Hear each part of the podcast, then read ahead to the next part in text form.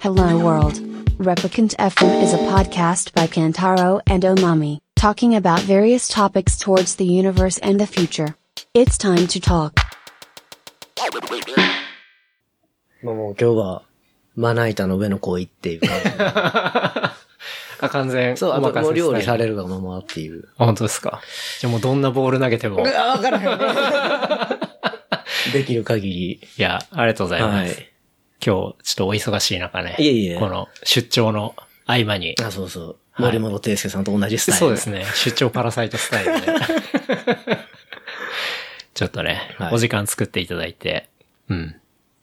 なんか、クリリンが、ね、番組にデロデロうるさくなかったですそうかそう、すごいなん か、なんか、なんかこう、ついにまあこうやって出ることになってから言うのもあれやけど、はいあんまりそんなにうん。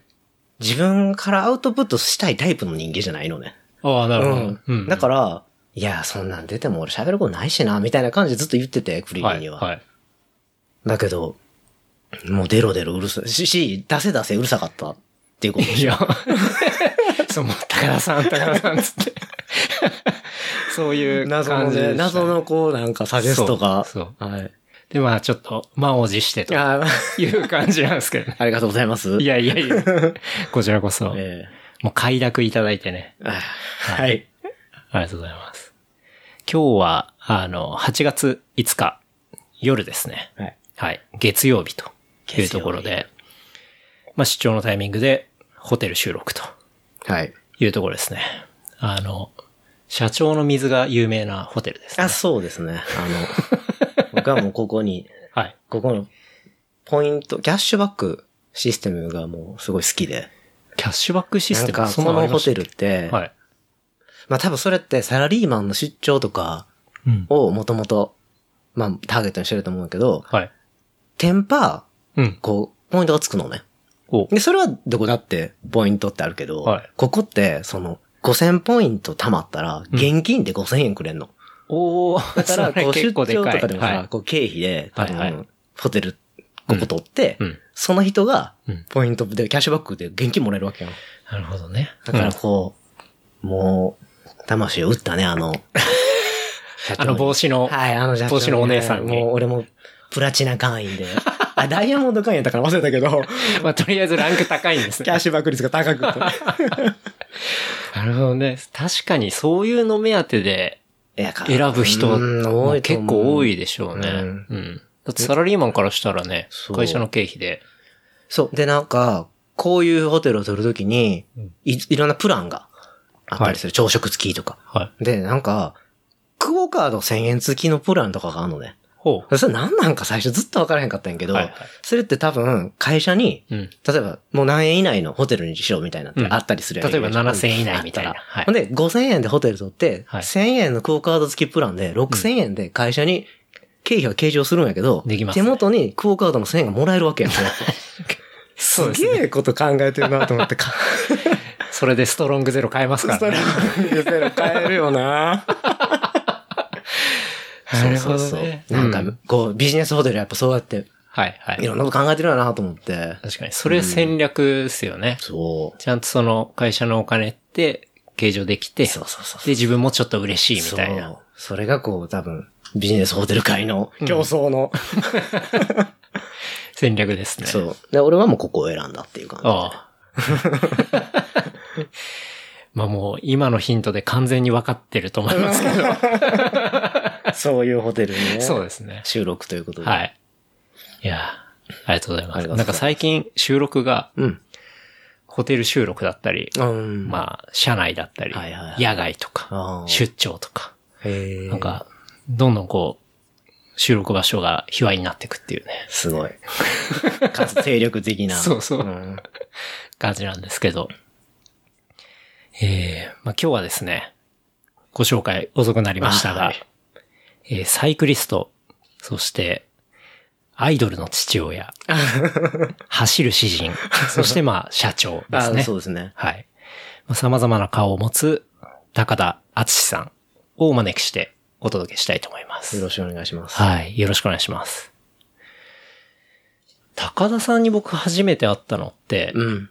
家ですよね。そううちそう来そうてくれましたもんね。そうそうそうそうう。ん。多分、1年前ぐらいやんね。 1年前。それぐらいでしたっけもうちょい前な気するんですけど。あのね、その時群馬で、はい。なんか200マイルっていう、うん。だから 300?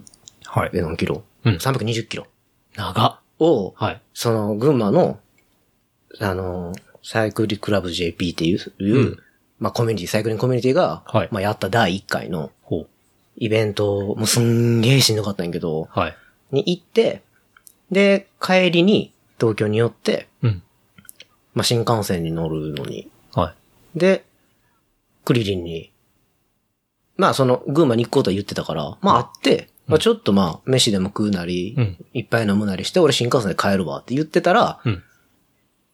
もう連れて行かれたって。あ、そうなんだ。 だからもう前日、死ぬほどチャリ乗ってヘロヘロの状態で行っああ、なるほたど。っていうのをよく覚えてる。だからなんかちょっとテンション低い人なんだなって。 まあそらそうだわって話ですごい低かったとね。思う、あの日。早く帰りたかった もん。確かに。なんかちょっとあんま元気ない人なんだなっていうのがそうでさ、第一印象会う会うでした人は会う人は基本的には初対面。うん、うん。とか、うんまあ、なんかそう、あの、レプリカント FM で聞いてましたみたいな人とかはおられたけどはいはいうん、基本的に全初対面やから、確かに。そうですよね。すげえ、コンディションの悪い。どう切り込んでいったらいいのかもよくわからないみたいそうそうそうな。そう、あんまり元気もないし、早く帰って寝たいし、みたいな。確かにあれ何の時だったっけななんかホームパーティーやった 時そうだったと思う。ですよねう。んうん。だから、ゴールデンウィークぐらいやったんかなうん。うん。その、そうですね。そのチャリがそれぐらいやったはずなんで。うん、うう。んん。確かに。そうだから。まあそれもやっぱりね、クリリンつながりで。そう、クリリンつながり。うん。っていうところで。まあその後は結構何回か、何回かっていうかまあ、高田さん頻繁にそうね。東京にいらっしゃるので、うん。でまあそこで飲んだりとか。そうね。まあ一回一緒に走ったこともありあまあ、しそたうしね。ね。はいあ。ああ、そうや、そうや。はい走った。走りましたよねうん10キロぐらい走ったね。走りましたうねんだらだらと。走ったのか歩いたのかよくわかんないわからへんレベルでしたけど。 っていうのがあって、っていうことですよね。。そうですす。うん。そうですね。高田さんは京都京都。ですもんね。だから京都の向こうではお会いしてないんで。あ、そっかう。ん。だからもう東京でそうね、東京会でっしてかるイメージうがんありますけど。うん高田さんって生まれも育ちも京都なんですそかう。うん。うん。ずっと。京都のどこら辺まあ、京都市内。内。ああ。なんそうなんでか、すね。うん。京都市内って、まあ、言うてもその大きくないから、うんうん。まあ、そこら辺で生まれて育ほって。なるほどで、。引っ越したかもしてるけど、もうそれも京都市内っていう。へえ、うん。そうなんですね。うん。うん。なんか、もうじゃあ、学生時代とかも、そう。ずっと、もうずっなんかタイミングを逃して、はい。もうずっといるって感じ。う。うんん。高校卒業したら、うん。なんか、どういう感じだったんですかえっと高田ねさんは、専門学校、なんか、その、一、今の仕事が、うんまあ一応、まあデジタルのクリエイティブはい周りの仕事をしてるんだけど、うんうんもともとは、なんか、高校生の時にデザイナーとかに憧れがあって、はでも、こう、チャランポランやったので、い。そうなんです かそう。え、結構悪かったとかそういう感じですかいや、悪くは分からへんけど、うんまあ不真面目は不真面目やって、マジ目。うん。で、なんか、当時、うん。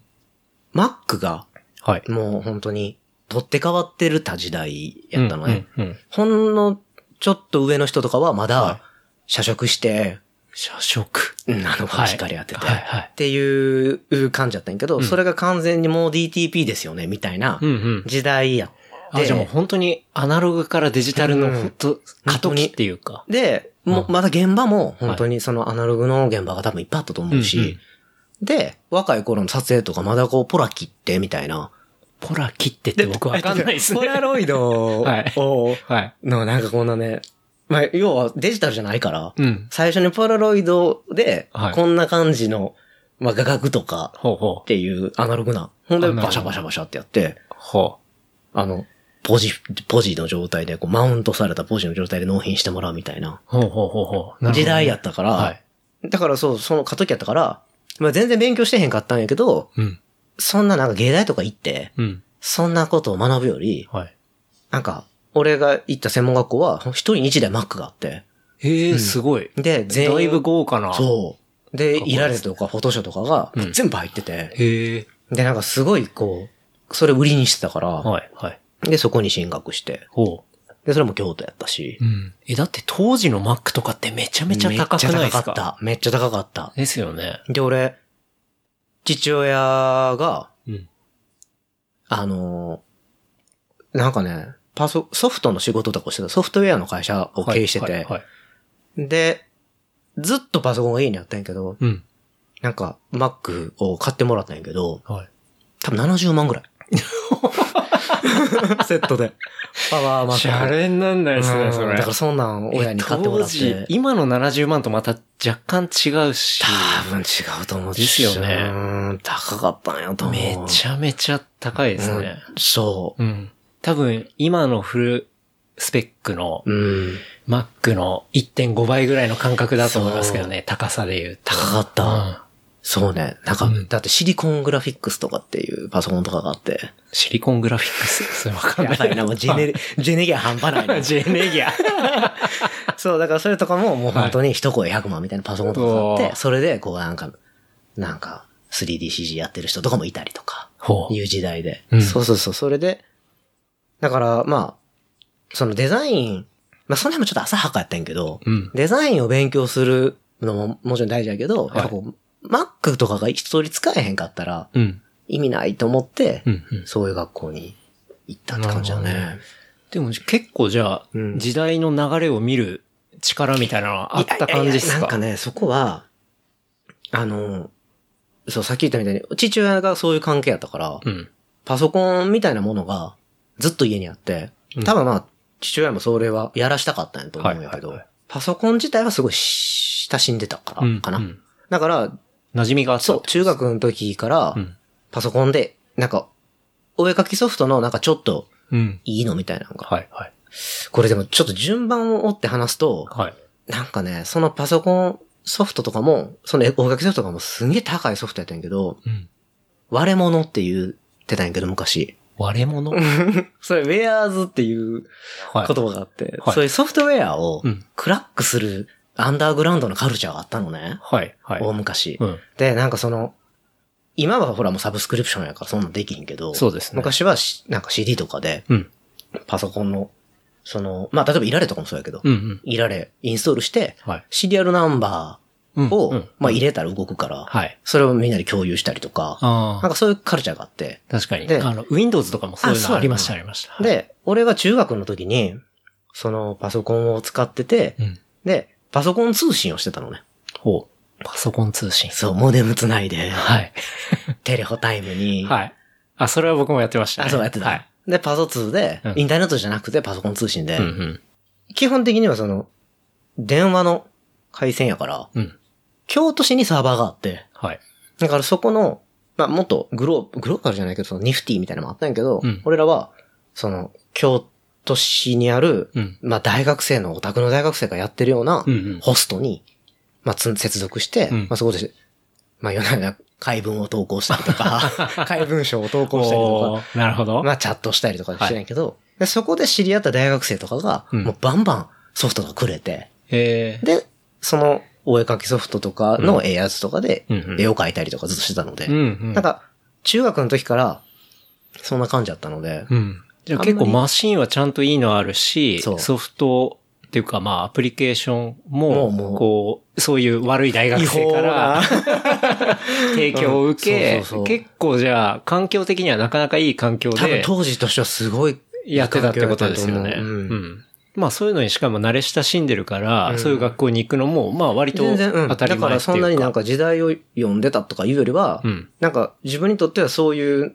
何もかも、そういうのはパソコンでするのが割と自然や。はい。た感じかなええその当時で言ったら相当でも珍しい方珍ですしよかねっ。たと思う。うんだから、すげえ、なんかガリガリのオタクのはい男の子とかと、うんまあ仲良くして、うん。パソコンの話したりとか、はい。してたね。うんもうだから、俺の中ではうん、すげえクールなことやと思ってたの。そういう、パソコンでう、ん。サイバー、世界 にサイバー世界。コネクトして、みたいな。うん、うん。なんか、中学やしさ、なんか、テレビとか、はい。雑誌とかしかメディアって基本的にないし、うん、うん。だからなんか、それ以外の何かがこう、情報源っていうのが、うん。うん、なんかものすごい自分が最先端にいるってうん、中学の時は思ってて、はい。ドラクエとか、当時何やってんのまあ、4とかかなわからへん。ちょっと忘れたけど。うんとか、もう、雑誌とかやと、はい。なんか、これ以上先は、まだなんか、解禁されてないとか、うんうんうんまあ当然ラスボスの名前とかも出てこうへんけど、はい。もうなんか、3日後ぐらいにはすでに全部、ネタバレみたいな投稿もされてたし、うん、うん。それはネットの世そうそう界。ネットっていうかまあイン、インパソコン通信。パソコン通 信だから、はい。そう、みんなとは違うところにせリーチしてるっていう、なんか感覚すごくあって、うんうんそれってすげえくくクかールっこいいと思ってたのに、はい。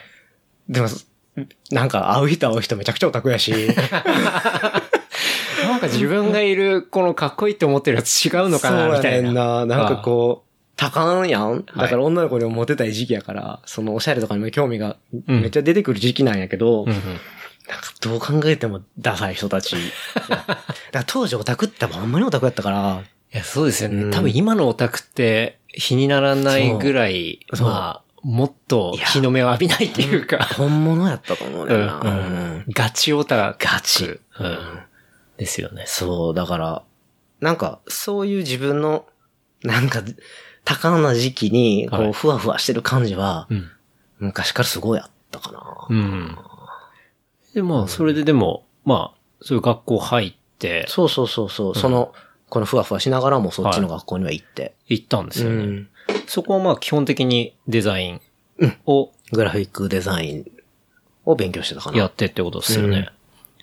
まあ、もう、完全デジタルでの制作うっんて。いう。もう一切紙、あの、手、手作業みたいなのはなかったと思うん。う。うん。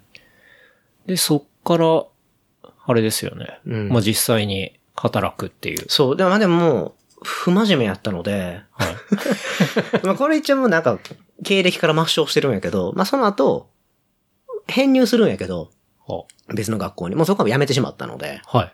あ、なんかこう、そうなんですうん社会に出るまでにう、ん。さらにダラダラはい。 2年ぐらいはい。時間を無駄に使って、 あ、でも、アルバイトはずっとデザインのバイトしてた。その、あ、そうなんですね。 2年の方の学校を卒業して、うん。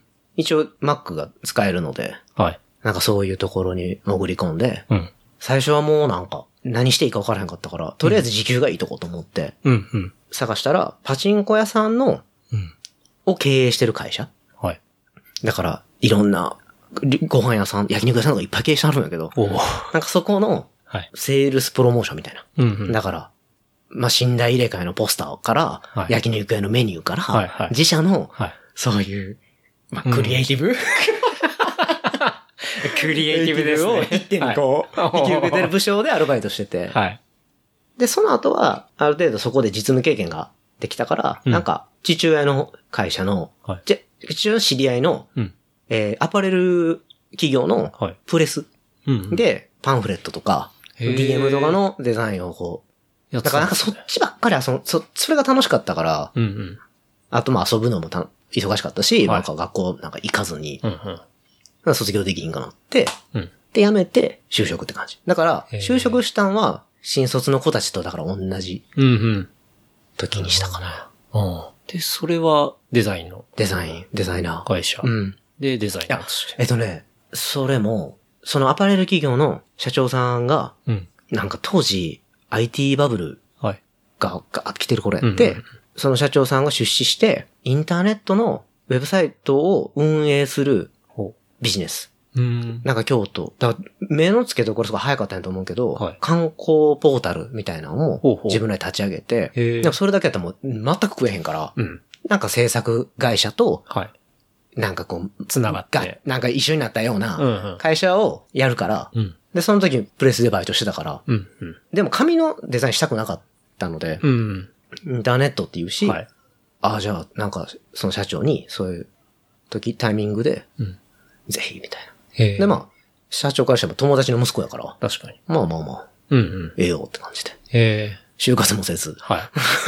それでもう、じゃあデジタルの方に入ってったわけそうですそうね。そう、完全22に。歳の時に、そうう、ん。 2000年。はうん。い。2000年問題で。 2000年問 題で。ありましたね。 うんその時に、そうそう、感じ。あうん。そうなんですね。そうなんす。え、その会社結構長かったんですか3年、3年で、 はい。もう、潰さ、と。マジっすか、ほうんその社長が。う。なるほど。あの、上のアパレルの会社ご と。ああそっちもですか全部潰さはった。ああ、やばいっすね。やばい。びっくりした。え、で、高田さんは今、まあ自分で会社をやってやるねられてるわけじゃないですか。うんその間はもうその後はじゃあもう立ち上げた感じですかそれとも結構いろいろやなんか間にも。俺、うーん、その、すさっきもその言ってたみたいに、父親が会社を経営してたので、はい。俺ボンボンやったから、うん。あ の、過去形なんやけど、ボンボンやったんで、係な。なんか、お金、その時は、なんはいか、住む家もあったし、うんうん。なんか焦りがなくて、ああ、なるほどね。でもそう、あの、子供が全然いるので、その時には。あそうなんそこちょっと話、なるほどねいつこの話してなあかんかなと思ったんやけど、そう、はそう、22歳でい。出来婚するので、うんうん。なんかそのサラリーマンの1年目からも子供がいたので、はい。はい。で、3年で会社でが会社がなくなり。、で、一応、うん。その社長も、まあ一応旦那さん、京都の旦那さんみたいな人やったから、うんうん。横のつながりすごいし、はい。で、そこにいた先輩とか、うん。プロデューサーの人とかは、みんな、宝酒造のはい。子会社の、ほあの、もう京都のつながりで、はいそういうデジタル系のところに行かはったの。う。うーん。でも、俺はもう、もうそんな無理やって、スーツ着て、はい。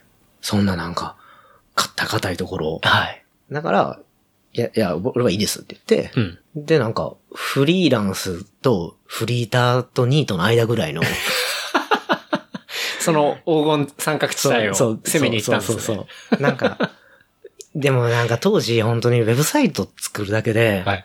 普通にお金もらえたし、うんうん。で、今と違ってウェブサイトがない会社みたいなのがいっぱいあったから、うん。友達の友達とか、うん知り合いの知り合いとか、はいそんな辺からもうバンバン、そういうおホーームページ作りたいんやけどみたいな、があって、それまさに IT バブルっていそううやつですよね。多分東京では弾けてると思うけ ど、地方はまだあ、ちょっと時差が。そうあっあるて、的だなから、うん。うその本当に、なんか家でダラダラうん。仕事しして、はいちょっとデザインして、うん。ちょっとコーディングするだけで、はい。普通に月収ぐらいがポンと入ってくるから、暮らせる みそたう。いほな。んで、俺、その、その時はさ、家賃も光熱費もいらんし生活やったから、もうさ、 最強じゃねみたいな。そう、これでいいやんって感じで、うん。それを1年ぐらい続けたのかな。うんうん。う。うんん。でね、親父の会社がやばいらしいみたい な。。おっとライフイベント 来が。ましたね。そう来て、はい。はいほんで、もうその、今住んでるところとかも、はいもうやばいと。あ、もどうう。どうすんねん、取られるみたいな話になって、はい。俺まずいぞと。うん。子供もいるし、 ちゃんと就就職しなやばいと思って、はい。でね、その時に、そう、俺、人生で2回東京に出ようと思ってたんだけど、うん。 1回目がその最初に、就職しようと思った時、うんうん。東京の会社に入りたいなと思って。はい。で、結局それをせずに、その社長の、に甘えたのは、結局子供ができたからやねんな。はい。ほらもう家もあるし、うん光熱費もらわんでいい生活できるから、 確かに。そうですよね。その方がええやんみたいな。まあ、 そそうう。で、す次に思ったのが、その、もう親もこんな状態だし、うん。で当時ものインターネットの制作会社みたいなのが東京にもバンバンできだしてきて、はい。かっこいいプロダクション的なのがうんうんうん結構できてきてたから、はい。もう、そんなんがバンバン見たら、うわやばい、こ、なんか、こっちにいなやばいみたいになって、うん行かないと、行かちょなっいとと取り残されるかもみたいな。うんと思ってうん嫁さんに、はい。いや、ちょっと俺東京行こうと思うねん、このタイミングで、つって。で、前も言ってたけど、って、うんやら、いや、二人目ができたみたいな。おお なるほど。その、まあ自分のか、なんていうか、うんもうすごいよな、そうんの計画性のなさが。計画性のなさ。で、っていう感じ。うん。で、もうしゃあないし残って、はい。京都で職探して、うん。なんか老舗の、もうそういう、おちょっと代理店みたいなところのうんデジタル事業みたいなところにへえ。拾ってもらったんやけど、はい。社長がもう息巻いてうん。出した求人やって、はい 現場全然追いついてなくて、入った瞬間なんか、受け入れ体制なしみたいなな。しであ。で、なんか入った瞬間 DTP やらされて、みたいな。 何これみたいデなジタルの募集じゃなかったのかっそてう俺話もですよね。何も知らんから、はい。トンボとかも知らんから、あうんあ。知識としては知ってるけど、はいうんでももうボッコボコに怒られたりとかして、はいこのデータ作ったんだあるや、みたいな、うんお前か、みたいな。うんで、もうすぐ、もうやめて、はい。でも東京もこの状態やったうら、んさすがに勇気がないです。うん。で、就職しても、うん。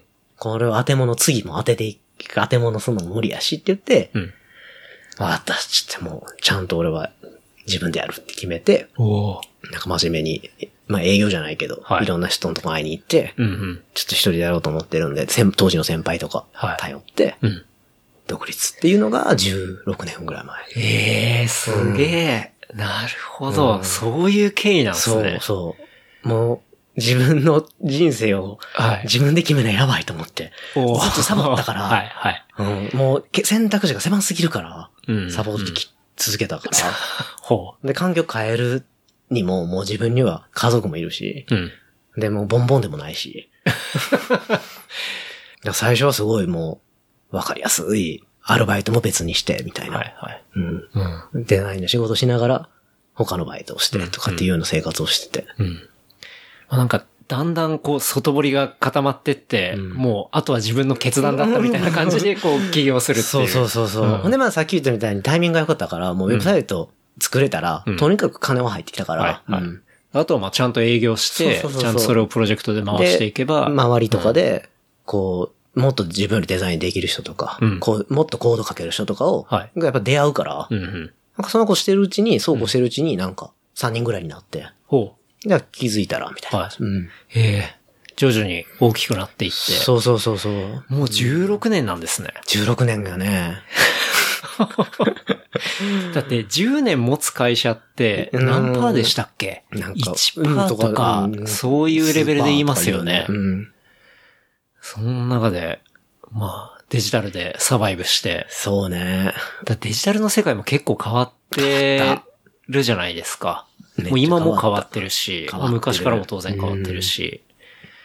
まあ、その中でも、結構柔軟に新しいものが出てきたら、追いかけつつみたいないや感ーじでも、なんです運か。も良かったんちゃうかなとは思う。なんか、うん、なんあうかん、やっぱり、その、フラッシュみたいなはがい。すごい前世の時は、フラッシュ得意やったから、はい。それである程度お金が儲かったし、うんうんで、フラッシュがダメやってなって、うん。でもフラッシュっぽいしサイトを別の技術で作るみたいなのとか、いや、ウェブサイトもっとこうなっていくべきやみたいな時うん。に、なんだろう、リーマンショックとかも多分その辺であって、うんうんはい。ものすごい景気が悪かったのね。すごい年間の案件とかどんどんなくなっていく し、うんうん。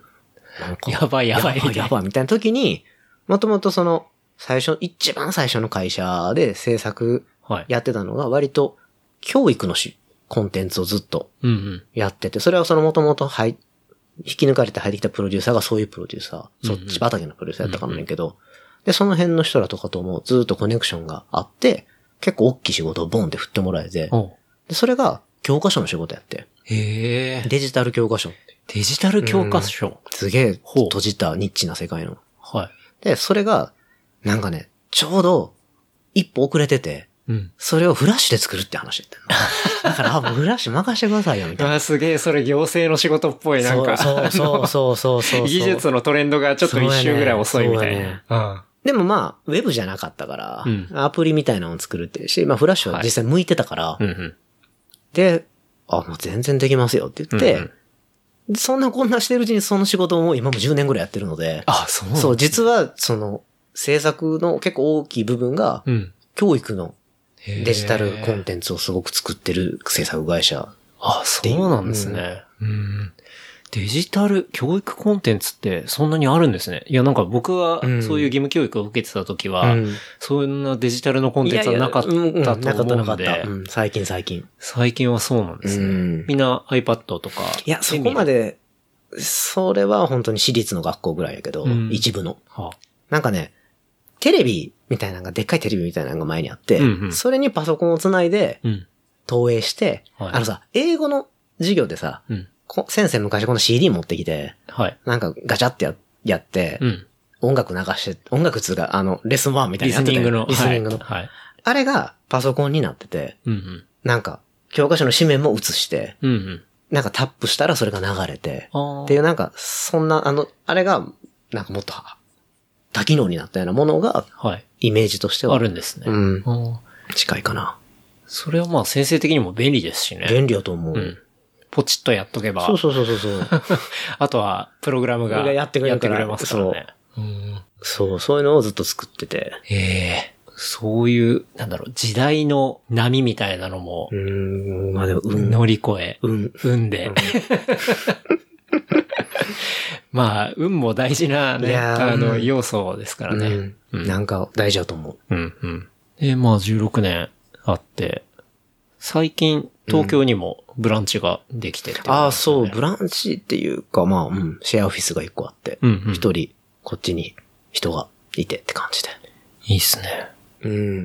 まあなんかそれに関しては、その、スタッフのはい。働き方みたいなものをうん最大限に、うん、まあなんかどんな働き方でも一緒に働いてくれるんやったらうん、サポートしたいと思ってるし。うん、うん。なんか一人今、社会人大学院行ってるやつがいて、へえ、うん、そいつも、まあそれ相談されて、うん。大学院に行きたいっつっはい。て、で行ったらいいやん、行ったらいいやんって言って、おリモートでそいつも。へえ、うんいいですね。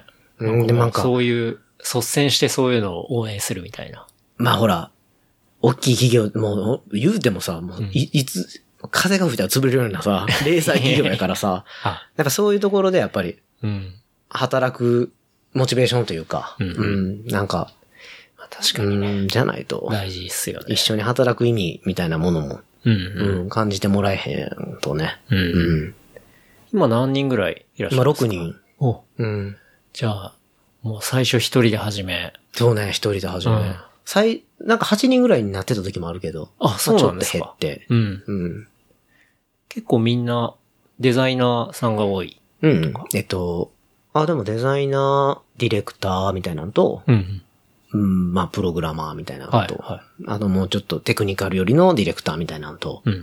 あとはもっとプロマネみたいな、なるほ大ど。きい仕事をこう、さばいてくれる子とうか。ん、うん、うん。だから、結構、本当に、一役ずつって感じ、その6人って。おう少数生っていうか。そうね。で、それがなんかこう、3人でこの仕事やったりとかってういんう。、うん。で、デザイナーがいいひんかったら、デザインだけ、外の人、はい。アサインしてうん、チーム作るって、みたいなこと多いかなるほどね。な。うん。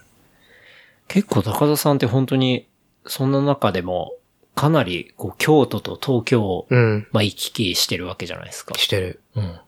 それってなんか、やっぱり、その、こっちの仕事が多いとか、いうこと、なんですね。もともと、その、独立はした時に、声をかけた先輩たちが、うん。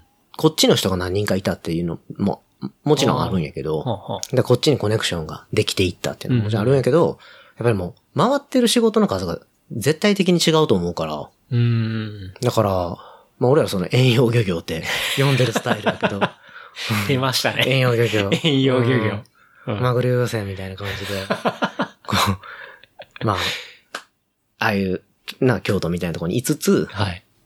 こっちの仕事を取る、うん。取ってうんやるっていうのは、うん。まあデジタルやったら別にそんなにうん。もう今やもう、だって、なんだって、ウェブ上でコミュニケーションツールいっぱいあるし、ありますね。ううんん。合わんでも別にうんできるから、うん。全然できる。うん。うん。でもなんか、京都に、うんでも、やっぱりベースは置いときたいみたいな感じなんですか。それは、その、最初はこっちに来たかったけど、子供がある程度大きくなったりとかして、うん子育てしたりはいはいではい、すその、このペースでさ、東京に来てるから、ん。多分、本当に、東京の生活みたいなものってすごい垣間見えてる、こっちにも友達いっぱいいるし、はい。だから、いや、これ子供育てるにはやっぱ厳しいマッチやなって、やっぱ思うので、うんうん、それやったら、こっちにいて俺だけ、うんうん。その、経費、その経費をかけてでも、ベースこっちに置いてる方がうんうん。いいんちゃうかなってなるほ、どどっかで思ったかな。うん最初は、どう考えてもこっちに置いた方がうん、仕事もよけ取れるし、はいはその、会社としてはいいやろうと思ってたけど、い。うん。だから正直なんか、往復の回数とうん、こう、宿泊費とかやったら、まあ、そこそいやこ、 全然いいけいるよ感じに全然いけ 住めるんじゃねえかみたいな全然いけると思う。ですよねうんうん。まあでも、まあでもそれはやっぱり、そうね、うん完全に子供が自立したりとかして、もっと自分の会社がリモートに近づいていったら、うんうん。まあ俺だけこっちに夫婦で来た、来たりとかも、はいはまあなしじゃないかもしれへんけど、い。うん。まあでもなんかこっちの友達とかこっちでチャリ乗ったりとかしてるの見ても、うん。なあ、なんかもうめっちゃ40キロぐらいさ、はい。信号のある市街地を抜けて、うんうんうんめっちゃみんながありがたがってるようなさ、緑のとこがファーって来てさ、はい。あ、こ、こんなとこまで来るのにこんだけ時間かかるんや、みたいな思うと、うん。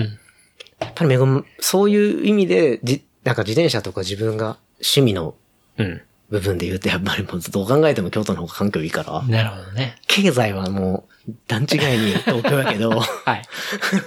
からまあ、まあそそううっすなるねかな、みたいな。まあその、ワークライフバランスじゃないですけど、まあそこら辺の総合力みたいな。そう、だから、まあそれも人にどこが合うかってまたそれぞれですしね。そうやなまあでも、そのライフステージとかで見たら、京都の方がっていう。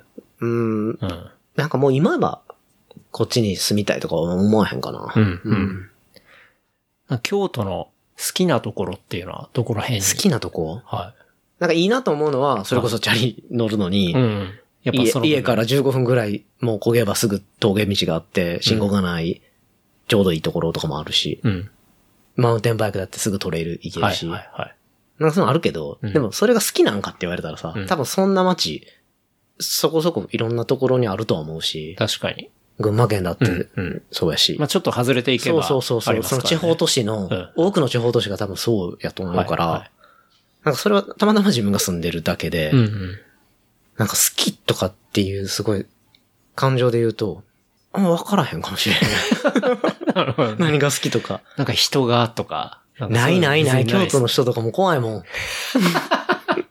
え、じゃあ逆に嫌いなところは結構あるとかいうことですか昔は嫌いやったかな。そうんの、でもなんか、それはでも多くの、なんか多感な少年たちはいが自分の街を、うんなんかこんなしょうもない街と思うのと、あーそんなに変わらへんと思う。はあ、はあはあえ、京都の人怖いで言うと、うんどんなとこですか、まあなんかよく一般的に本当にステレオタイピングな感じで言うと、うんうんうんまあ、あの、表のはいはいはい話とこの本音が違うみたいな話はまあよくあるね。じゃないですあか。る、ある。ただ、それって本当なのか僕あんまよくわかんなかったえっですとし。ね、それは、あれは表裏があるというよりは、本人は、その別に遠曲な表現をわざわざしてるんじゃなくて、はいはい。本人は文句言ってるつもりやから。ああ、そうなんです、ね。京都の人からしたら。はい。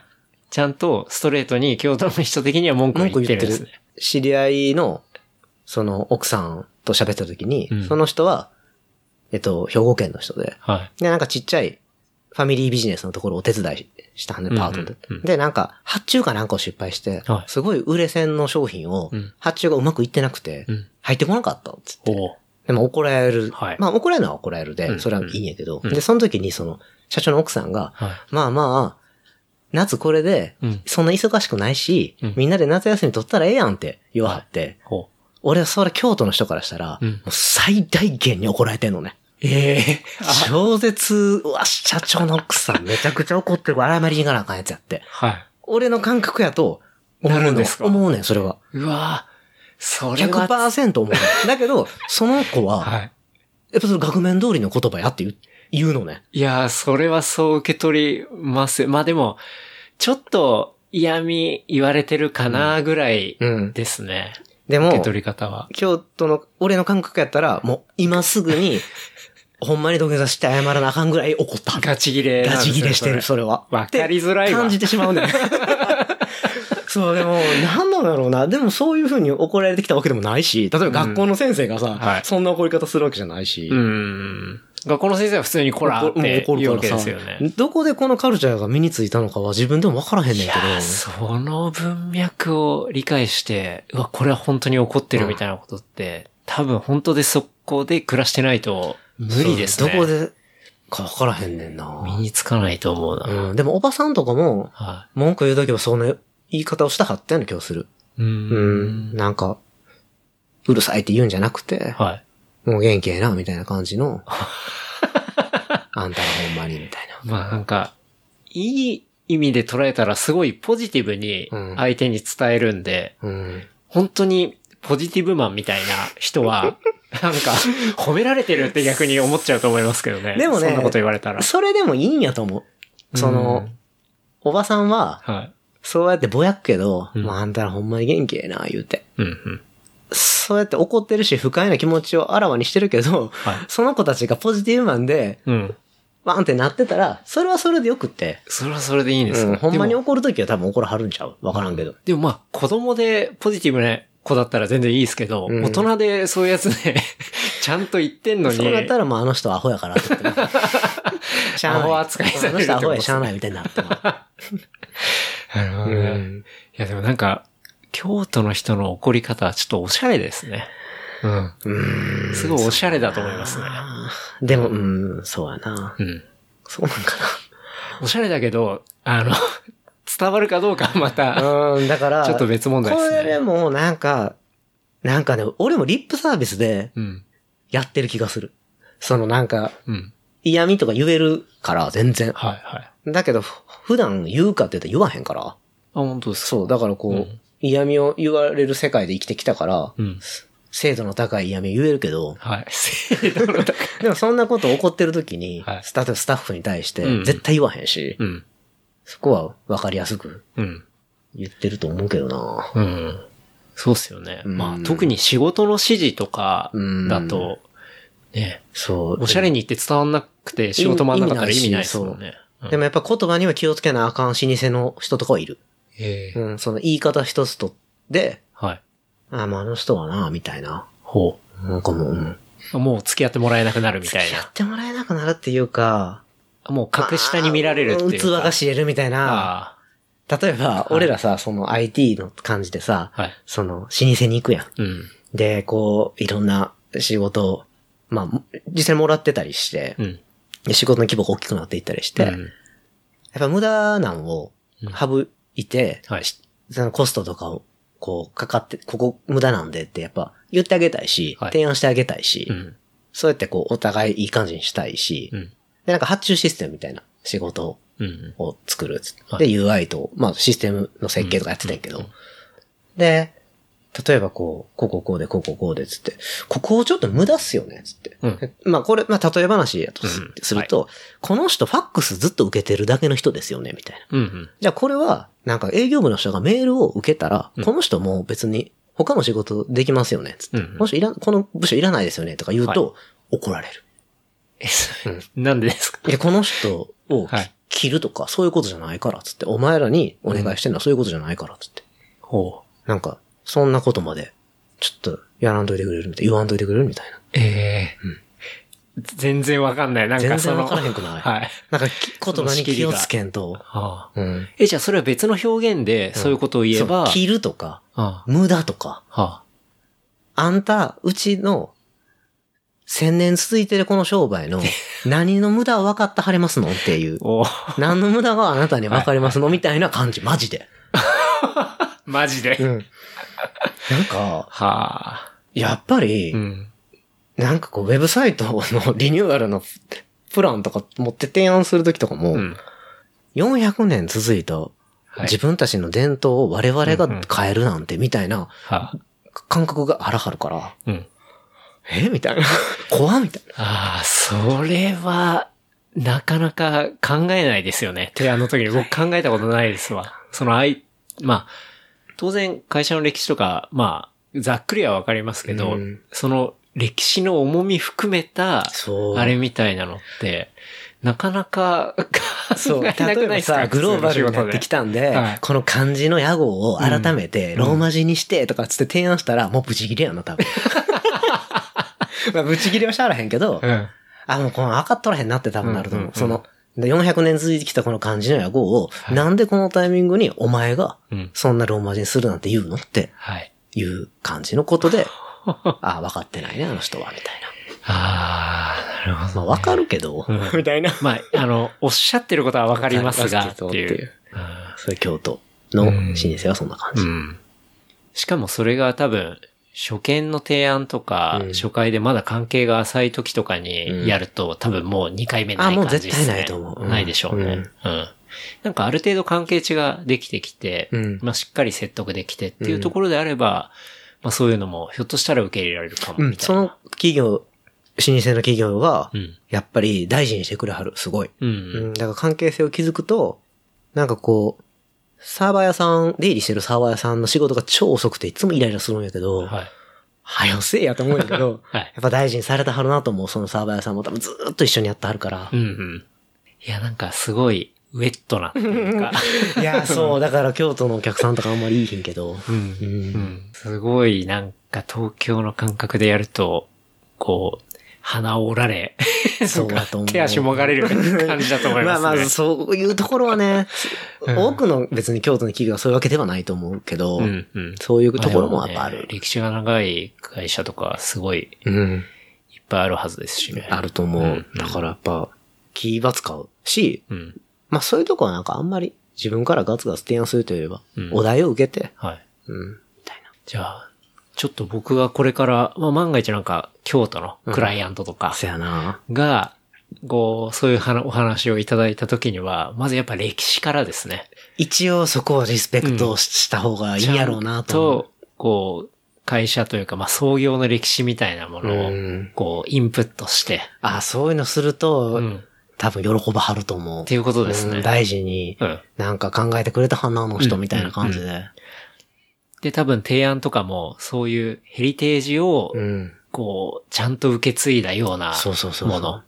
まあ、それは結構でも当然か。だからなんか必要以上に変わろうと多分してはらへん。ううん。うんん。人らが、だからそんな長いこと続くんやと思うん。うし、うんうんだってもう何百年とかちょっとよくわからへんもんうな。ん。そうですよねん。確かに。もう何代続いてるんだって話ですもんね。 100年とかでもすごいと思うのに、うんうんうんそう戦前とかから。うん。うん。確かに。だからそういうところを気をつけて、まあリスペクトも当然あって、こう、やっていけば、まあうまくいくかもみたいな。そうやな、まとかですかあね俺らもそんな会社取引ないから言うてもそんなに。はいはあれやけどい。う、ん。まあ、わそまあ、その、京都の人たちの感じっていうので言うと、うんうんまあビジネスのとこではそんなんもやっぱあるし、うんっていう感じかな、うんうん個人がさっきみたいなさ、嫌みたいなこと言ってるよりは、うん。なんかそういうカルチャーは、うん。大なり小なり、やっぱ京都の人らは持ってるかもしれん。なるほどね。うんうん。いやでも一般の人が言うそういう感じは多分僕絶対わからない な。そうやなわかりやすいので言うと、おこ、苦情を出すときに、まあ、これもみんながそうだったと思わへんけど、苦情、例えば隣の家にはい苦情言うやんうるさいって。うんその時にお土産持っていくとか。怖おいわ。菓子持って、ちょっと、つっはて渡してから、ちょっと子供がいるんで、みたいな。はちょっと静かにしてもらっていいですかみたいなのを言うみたいおうな。この謎の、こうーう、ん。怒ってんのか挨拶してんのか分からへんみたいな。確かに。は、なんか、それはお菓子を受け取らせた後にそういうことを言うってことですなかんなんやろうな、あれは。なんかあえて受け取らせて、その、いや、俺はね、そんな感覚ないんやけど、うんもうん。う。でもなんかこう、手ぶらで行くのもな、みたいなに近いんちゃうかな。は あ。いや、それ、もうなんか、ライフハック大全とか、なんか、問題解決大全とか、そういうハウトゥーがまとまってる本とかって 結構あるじゃないですか。うんあるあるある。もうそれで、教頭大全や、作ってほしいですね。 いや、誰でかにも。俺より、もっと、そんなところでほんまに生きてる人いっぱいいると思うよ。うん。おお寺さん関係で仕事してる人とかは、ほんまに、なんか、うん。俺、あの、父親がもう、で、父親、その会社潰してうん。死ぬんやけど、 はすぐ。い。えマジですうか、ん、はあの病気になって。い。はい。で、その、それはもう別にその話はいいんやけど、うん。もう父親がもう、晩年に、もう元気なくなって、で、その父親がずっとひいきにしてた、はい。割烹があって、うんうん。で、そこにお弁当を取りに行って、うんで、まあ、親父の、その、病院で、まあ、飯を食うみたいな、もう結構、フィナーレ的なイベントがあったんやけど、その時に、もう取りに行ったの、俺。その、料理屋に。はい。だからもう、その、もうわ、その料理の人と大将が、もう、もう顔、偉い顔して、はい。もう、こんな、包み紙で、うん。ほんまに恐縮で、ってめっちゃ謝らはんのそのお弁当包んでるその、うん。包み。ほう。これ何言ったんか分からへんくて、俺。はい。でわ、かんないですね。そのままじゃあ父親に伝えます、つって。うん。って言って、ペッて持ってったら、うんなんかめっちゃ謝ったかったで、つったら、うんなんかその包み紙のは割と季節感のあるはい。包み。ほうほだから季節が違うかう。うんうら、ん。うん。そんなんを京都の旦那さんにしたらは、いセンスがないから、ああ。っていうよう な、なるほど。だから、その、はいはい高田さん久しぶりにお声掛けいただいたのに、うんもう今、その多分お弁当とかやったらへんねんで、そんなん多う分。んうんうん。だけど、まあそうやって、こうこうこうでと母親が説明したから、はい。っていう。で、こんな季節感がないやつで、そう、本当今に申もし訳ない。っと多分ふさわしい、はい今ならう、んそういうのがあるはずやのに、んみたいなのが、やっぱり、祇園の文化としてはやっぱあるんいで。や、やっぱそれおしゃれだな。めちゃくちゃおしゃれだなまあと思いますけど、おしゃれといね。えばおしゃれかも。あ、まあうんおしゃれといえばおしゃれかもね。うんなんか、そう、そういう感情の伝え方一つにしても、そういうなんか、美しいものとか、季節感とか、でもそれを期待してさ、こう一方的にこうさ、やってない人に対してさ、センスがないみたいなのはどうか と思う。確かに。うんそ それうはで、すよね。そのカルチャーが祇園、まあ祇園なんかな、まあ今日、うん、わからへんけどな。ううんん、そういうとこでは大事にされてるカルチャーなんやろうけどう、んうん。まあそうですね。それをなんさか、それを知らない人もいるっていうところを、そうやねもうちょっと分かってもらえると、そ、みたいうな。そう、そう、そん なん、こちら側の人で間きからすると。る人がおって言われるのはいいけど、うん、うん、ううんん。確かにね。うん、なんか、それをしてへんから怒るとか、はい。 そういうのはちょっと勘弁してほしいなって思うけど。確かに。それはちょっとありますね。うんでもなんか今聞いて、印象はおしゃれだなって思いましたね。江戸っ子もあるんじゃないのそういうの。着物の着方とかにしてまああさる、んじゃないですかね絶対なんか日本の多分そういう、うん。うーん、そういう四季を楽しむとかなんかなわからへんけど。うん。うん。うん。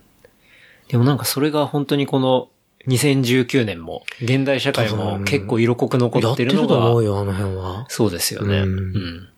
それはやっぱり、残していかなきゃいけないもんですそよう。ね。うんだから、舞妓さんとかの髪飾りとかも、うん。 1月はこれとか、うんうん。なんか2月はこれとか、うん花が違った、梅になったり、肌暗になったりとか。なんかそういうのでやっぱ季節を目で張るよな、すごい。うんうん。そういうものって、なかなか、単純にじゃあその桜とかのものがうん、ものとして残っててもうん意味ないじゃないですか。ないないない。ちゃんと季節とタイミングとう、んそのシチュエーションとかに連動してなきゃいけないじゃないですかそう。だねうんなんかそういうのって、ね、しっかり伝えていくことに価値があるんだなって思いますけそうどね。やなぁうーん。でもまあ怒らんといてほしいよ な。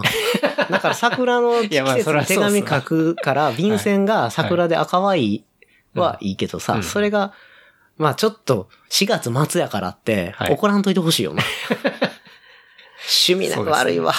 あの子趣味悪いわとかやし。うわぁ怖いもう 怖い。 4月も末やのに、こんな便箋で手紙よこしてからに、みたいな。桜もう、うんいみつたいなの、これ、いつから買い替えたらへんのあの人、みたいな。恐ろしいを陰で影でですね。表では、こうんこの間ありがとうな手紙言って、うんうんうんあんなん丁寧にもろって言っうてん言わはるから、うん。おばちゃん。いやー、面白いカルチャー ですね。うん、うんそうねい。いですね。ううん。いやー、京都、ちょっと京都話尽きないあ、ちですょね。っと、うん、話が脱線しつつ。いやいやいや、面白い。そう、俺のあれのね、会社の話から、京都の話に、そうですね。あれ、京都の話の前何してましたっけ えっとね、会社、まあ、京都の何が好きかみたいな話をしてたああ、そうですね。ううんん。やっぱ京都のそういうカルチャーはすごいし、ちょっと、うんって思うのは怒んないでくれっていうとこですね。お混乱といてほしい。うん。っていうことですね。うん。うん。じゃあまあ、京都の話は、でもね。そんな感じいですや、かもうね。全然いいっすよ、その京都の話なんて。いやいや。 なんかあの、高田さん前、その仕事関連で行くと、うん。アドビ CC が10%値上がったから、フィーも10%上げてほしいみたいなこと書いてましたけど、変えてた。あれ、アドビね、うん。急に、上げましたね上げたね。うん、軒並み。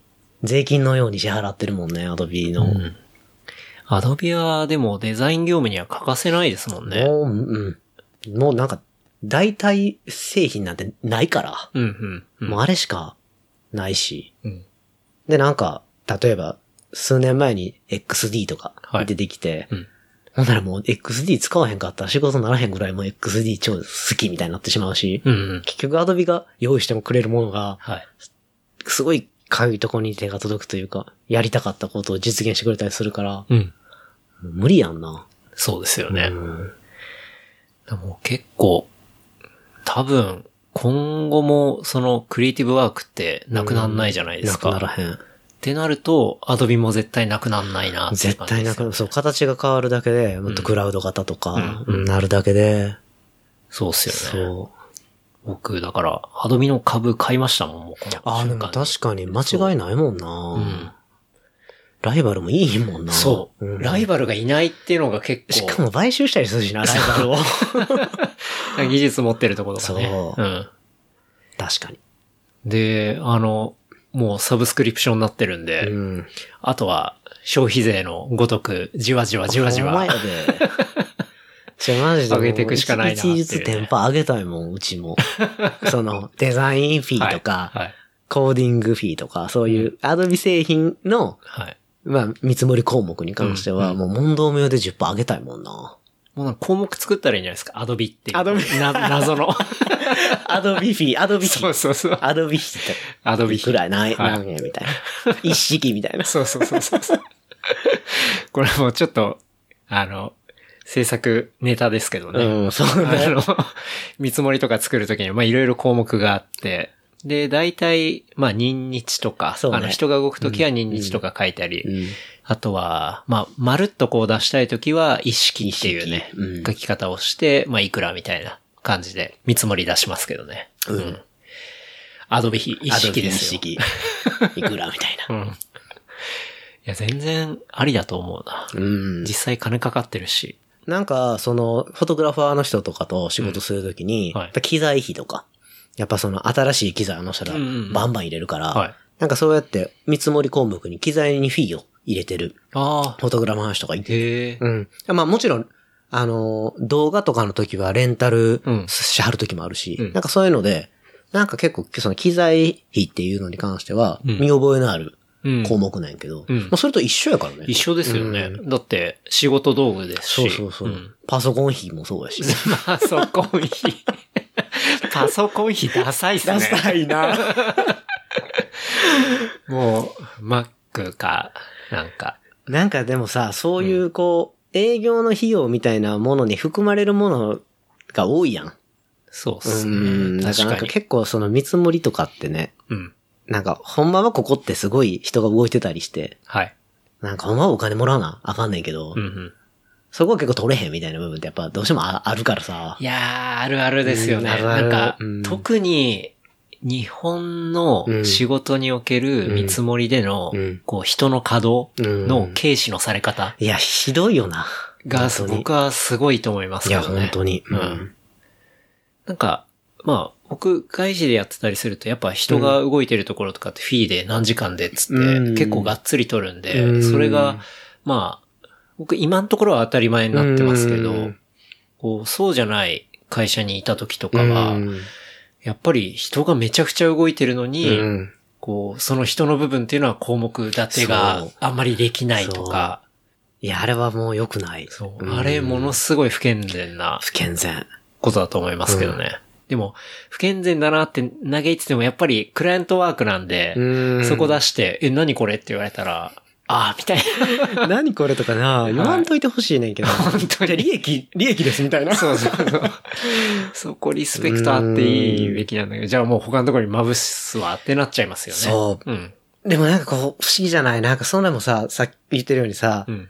当たり前のように出してくれるっていうか、理解のある会社もあるあるやん。ありますうね。ん。ただ、プランニングっていうのにはい、何十万かかってて、うんもうそれ当然なんやはい。けど、はい。プランニング、こ、片やプランニングに、例えば、まあ30万。うん。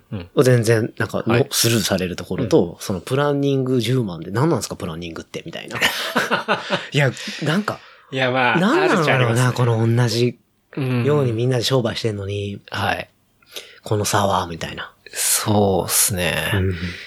まあなんか、その人の、まあ、ちゃんと分かってる感みたいなところもかなり、それに依存するとは思いますけどね。うんだって、プランニングって言ったら、まあ、その事業を計画していく部分なんで、そうそそううんこがぐらぐらしてるそと、うだよねいくら、あの、物を作っても、うんあの、 土台がぐらついてるんで、うまくいかなかったりするじゃないですか。そう、だから、だからみんながわかるようにな、コンセプトとか作ったりそうすそうでるすっそうて、です本来ははい。一番お金にならないとおかしい部分やのに。そうです、そうです。で、結局それをさ、散らさなあかんわけやん。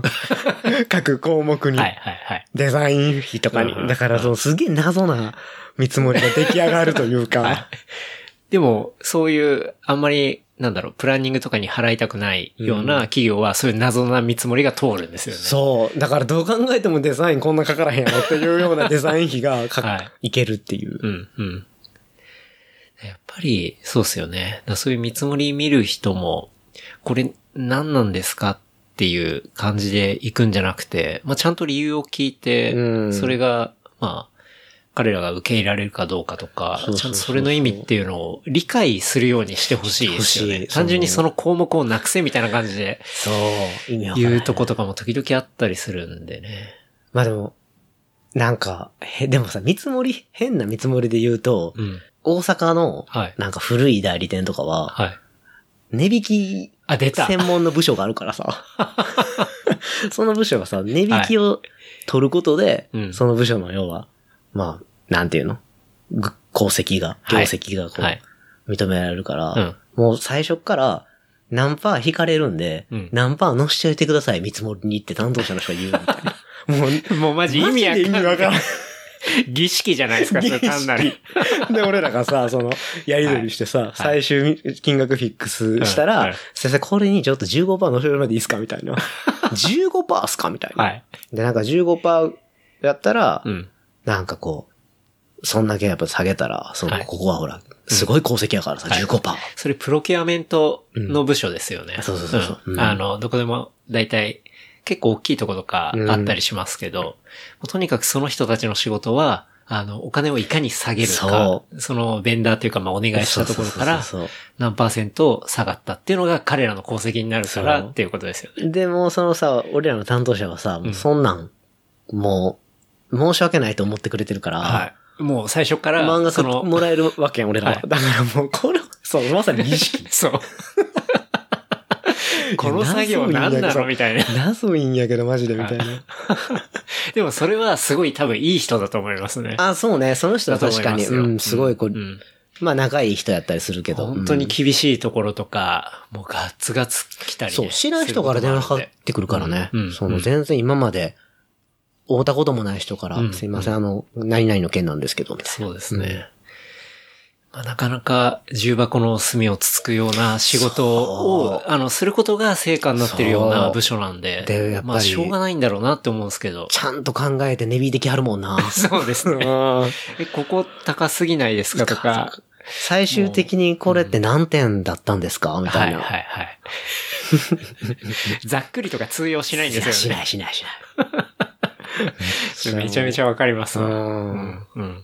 なんかあんのかね他の業界でもそう。なんかやっぱりもっと仕入れのとことかそういうのあるんやろうな。椅子何個買ったとかいう時とかうん絶対あってなると思います。ね。うん。いや、なんかやっぱり、そういう細かいところの積み上げがね、大きい企業になってくるうんと、そうねうんそう、利益のだってスーパー上げるとか確かっにて、確かだにって見積もりで、それで2%、こうんう、うまく下げられればうん、常に下げることができたら全体で利益2%上がるえってぐことじいゃなこいとでやすもかん。ね。それってものすごいことなんうでん、。数億円とかのね、はい多分回してるような会社やったら、うんもう数十億円とかってもうどんな話やねんって話。そうですそうですその部署、全然いいやいいもんね。そうです、そうです。逆にね、ちゃんとそれだけ人ががっつりやることで稼げるっていうか、まあ、出会社てに利いくお益を金をね。はい、うん残せるんでね。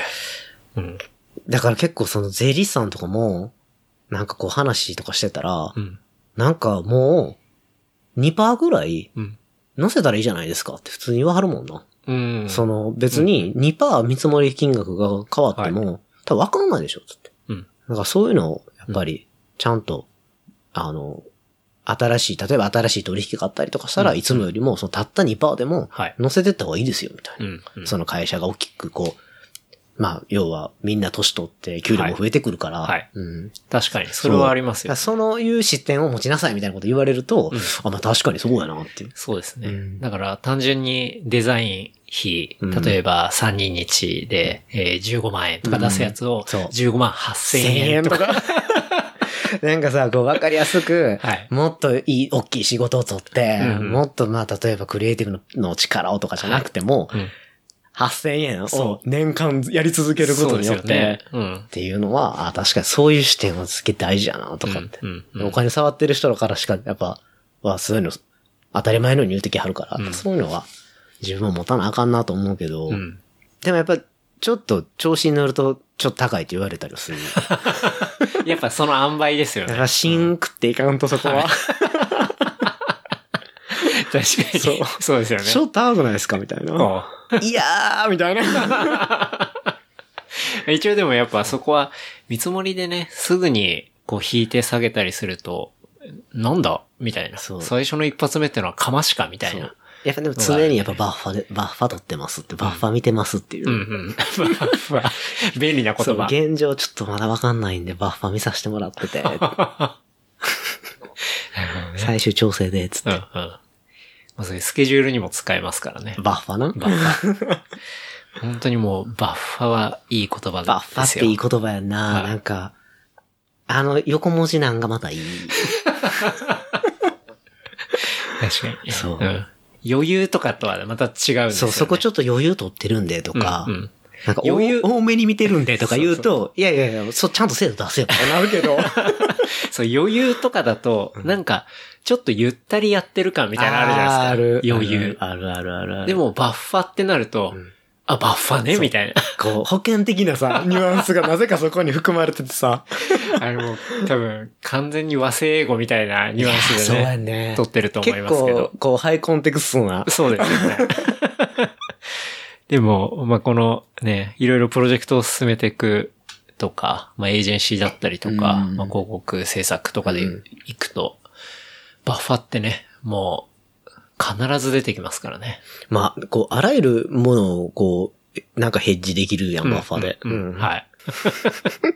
ですね。バッファ。大事やな。うん。うん。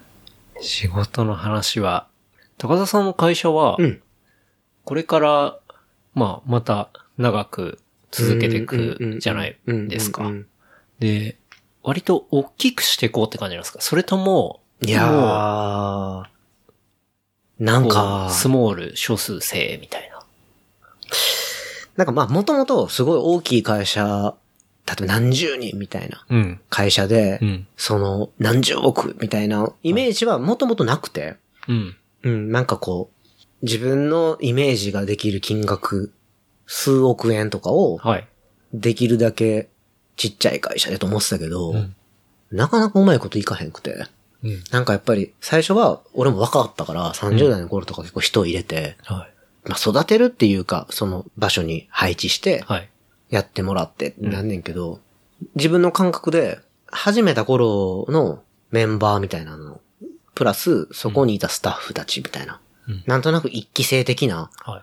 人たちは今は残ってるやつ残ってるし、うんうん辞めたやつ辞めてんけど、うんその、もうちょっと会社を大きくしたいと。あと一回りぐらい会社を大きくしたい。で、今の事務所に引っ越した時がまさにその感覚やって、うん。えっとね、その時、5人やったんやけど、うん10人ぐらいがはい座れる、入れるぐらいのオフィスを作ったの。はい。でここで、これぐらいの規模感のことやりたいと思って、うん。人を雇ったりして、うん。 3年ぐらいやったんやけど、なんかね、パンパンパンってやめられてほ、うそこの子たちに。うーん。で、なんかその、なんか自分の感覚で二期生的な、そのはい大きくしていきたいっていう時うに、ん。入った子たちが全員辞めたから、ほなんかそこで、あ、なんかめんどくせえみたいな。う。なるほど。うん。うん。なんかしかも、この子は辞めてもしょうがなかったかなっていう子もいれば、なんかこいつは辞めへんやろっていうやつとかも、実はこの子と付き合ってて、付き合ってこの子が辞めてはい自分も辞めるみたいな、うそんなしょうもない、うん。まあしょうもないっつったらあかんな。で も、そんななんていうか、自分の、まあ当たり前なんやけど、その人の人生やから。うん。でも、そんな、自分がコントロールできない理由で、はい。少数でこ、この部分、この仕事一緒にやっていこうぜみたいうんう。なんやつがポンって、うん。しかも割と不義理なやめ方をはい。するんやったら、えーっていうような、うん。そんな幸せな出会いしなあかんのみたいなうんうん。で、そっから採用はすごい慎重になってう、んうん結果なんか少数精鋭みたいな感じで、当時のよりも売り上げ上げてるけど、当時よりもし人は少ないみたいな状態になる今ほはどねなってる。うん。うん。じゃあ結構もう、本当に目がしっかり届くっていうか。うーん、なんかでもそれはもうほんまに俺のできる仕事のスケールが会社の売り上げうん。に見えてしまうから、はい。全然あかんなと思ってるんやけど、うん。でもなんか、 楽やな。自分の手の届く範囲で、いや、でもそうですよね。ちょっと届かないけど、ふんわり見てるって、まあ、信用してやりますけどね。もちろんやるんやけどなまあやるんだけど、なかなかうまくいかないかった時のダメージがでっかいですそようね。やねんな、そのやっぱり、腰の入り方みたいなのはやっぱ人それぞれやし、うん。うん。そうやね。結構、あ、やめるんや、みたいうんな。うん。うん。だって、正直、新しく、まあ、会社に入ってもらって、うん。どんだけスキルある人も、やっぱりその会社に慣れるまでって、うんある程度時間かかるフわィけッじゃトなすいでるすまでか。はね。フィットするまうんで。不思議とね。ううんん。その期間って当然会社やってる側からすると投資まあ基本的には。ですし、で、それがようやく馴染んできた頃とかに、うんえ、やめんのみたいな感じになる と、なるうよ。わーってなりますよそね。の男の子なんかまさにそうで、ああ、やっぱそうなんですね。うん、だいぶこう、スキルもついてきたし、年も相応になってきたし、うん。だから一緒にもう、この商売をお前と一緒にやっていきたいね、みたいな。はいそれがちょうどその時も、俺らが教育の仕事めっちゃやり出してきた頃やから、うんうんその教育の仕事のこの部分は、もうちょっと一緒にやろうぜって、おはい前にやってほしいみたいな。おすごい、高田さん的にも信頼してってことですよね。うんうん。なんか、そういう感じやと思ってたけどな、うんパンやめたし。で、結局そいつのしわ寄せが、はい。もううちの会社のあらゆる人に行ってしまったから、おやっぱすんげえなんていうか、うん。大、すんげえ空気悪かったし、そいつが辞めるまでの1ヶ月間。ああ。そうか、まあ、その人が単純にポコって抜けるだけじゃなくて、他にのそう、だって残された一人緒にやろうぜって言ってた部分の仕事とかがもうこいつにはあるから、はい。それをやらんでいい人たちが、うん。ドンって全部拾わなきゃいけないってことですもんね。。そううん。 で、なんか自分は爽やかに辞めていくみたいな。で、一緒にやってるその、まあ、なんか取締役みたいな、まあ、もともと友達なんやけど、はいが最後に怒鳴るみたいな。お前みたいな。最悪のこう、あなんかこあ最悪の空う、気ですね。最悪の空気そので、フロア痛くないです、ね。逃げるようにうん帰っていくみたいな。うん当然送別会もなしで、みたはいいな。いやー、いや、本当に、なんか僕は全然雇われなんで、まあサラリーマンなんで、なかなかわかんない部分だったりするんですけど、でもやっぱり自分でやってる人とかの話を聞くと、本当に採用の部分とか、う人をこう、まあ雇う。ーん。う長く、しかも、それそをう。っていうのが難しいんだなっていうのはすごい思いますね。ーん。なんか、うーん。だからなんかこう、わからへん。で、なんかそれね結構傷ついたのがあって。ああなんか、なんかこう、うん。傷ついたんや な。高橋さんが。そう、その本当に事業がどうとかうん。よりは、ほんまになんか、もう単純に人と人をそうそう同士としてってことですんげえ傷ついてうん。っていうのが、やっぱでかかったかな。だからあれ以来、かも。みんなやめてってっていう感じで。うん。ううんだかん。らそれをさ、フィットしいひんかったとか、はいやっぱ会社の空気が悪かったとか、うんなんか俺の、その、なんやろね、事業に対する、まあ何かが足りひんかったって、いろんな理由はもちろんあると思うけど、うん。やっぱこう、でも純粋にそういう、こう、ずっと一緒に、そいつそんな短いことなかったから、うん何年も一緒に仕事してきたやつが、まあなんか苦楽を共にしてきたじゃないけど、はいで給料も上がっていってたのに、うん。うん。そんな感じでポンって辞めるって、うんやっぱ傷つくやん、普通に考えて。確かにうん。まあ、そりゃそうですようね。ん人としてちょっと辛いですよね。そう辛い辛いうんなんか、明確な理由があって、次これをやりたいんでとか、せやねなんか、そりそゃういう。応援できるやん。ですよね。うんことがあったらち、ゃうしな。応援する側に今度はじゃあ回るじゃないですか。そうそうそれ、そういうのもなかった。なくなくなくああまあ多分決まってたんじゃん。もう次の仕事とかは。はいはいもうその状態で、うん。もうやめますみたいな。今月やめますみたいな。うん。まあそんなん言われたらもうこっちも、確かに。なんか、もうちょっと手前で相談してくれてもいいっすよね。なんか、他のところに移るって、例えばじゃあ待遇がもうちょいいいとかう、んなんか、もうちょっと自分がやれる範囲が広いとか、うんもう、もしくは完全に仕事を変えたいとか、うんやること、うん業種を変えたいみたいなうんところが、とか、その段で相談してくれたら、ね、うんじゃあもうちょっとこういう仕事を振ってみようとか、まあでももう、あわっかたんなりいすしますけどね。反省としては、うん。そうです30代で、今よりは、うん。その子たちに対しても、割と強くも当たってたし、う。うんんで自分自身も、うんまだまだ、未熟やった、というか、うんなんか、旗から見てても、まだまだふわふわしてたと思うし、俺も若かったから。うだかん。らそういう辺が、なんやこいつって思うん。う、映ってたのかもしれへんってのは思う、今では。うん。うん、それ分からへんよな、そればっかりは。そうっすね。だから、あんまり拡大するっていうビジョンはなくて、うん。うん。なんかこう、少数でうん売り上げ、まあ利益率を上げていく方をう、ん。どっちかと考えるし、今20代が会社にいないのね。あ、そうなんですね。その6人って全員30代で、へえ。高田さんちなみに、 41歳。ほんと見えないんですよ ね。そうそうそう。金髪だ し。金髪になりま した。そう。いあつのの間にか金髪だった。なんか、あの、茶髪やってんけど、あはいそれがなんかへグラデーションみたいになっちまってたから、はい。これもずーっと同じ人に、友達にやってもらってて、ちょっとこの辺黒いから、ちょっと手入れしてって言ったら金髪になったって いう。いや、これぐらいいっとこうや、みたいな。やばいっすね。ん。まあ、いいよっていう、金髪になってますね。なりました。うん。いやー、そんな感じ。会社はそんな感じ。うん。うんうん。わからんの。この話はでも、わからへん。だって、10年後とかどうしてんのと か、10年見越して何すんのとか考えると、はい。おこれ大変やなって思う。うん。うん。まあ、一旦まあ近いところで、そうやね。でもなんかこう、難しいな、会社。いや、難しいっつっても16年続いてるわけじゃないですか。いやでもさ、ずっと前向きに、ひたすらやってきた10年、15年と、うん。自分がこう置いていく15年って、いやっぱイコールじゃないから。置いていくってのは、あの、年齢年的に齢ってこが。とですね。うん。だって25歳からさ、はい。 40歳までの15年で、うん自分が会社で、ビジネスでとか、やりたいことと、うん。 40から55に向けて、って、やっぱりちょっと違いますよね。違うしんなんかこうフェーズ的には違いますね。考えるタイミングなんやと思うねん、すごい。うん、うん。うん、なんか30代こういう風にしていきたいっていうのは、おおむね、うん。まあ、うまくいかなかったこともあるけどはい、おおむねまあ、なんとなくうん。いったけど、うんじゃあ40代こうしていくって考えてるうちにもう41歳になってしま って、はい。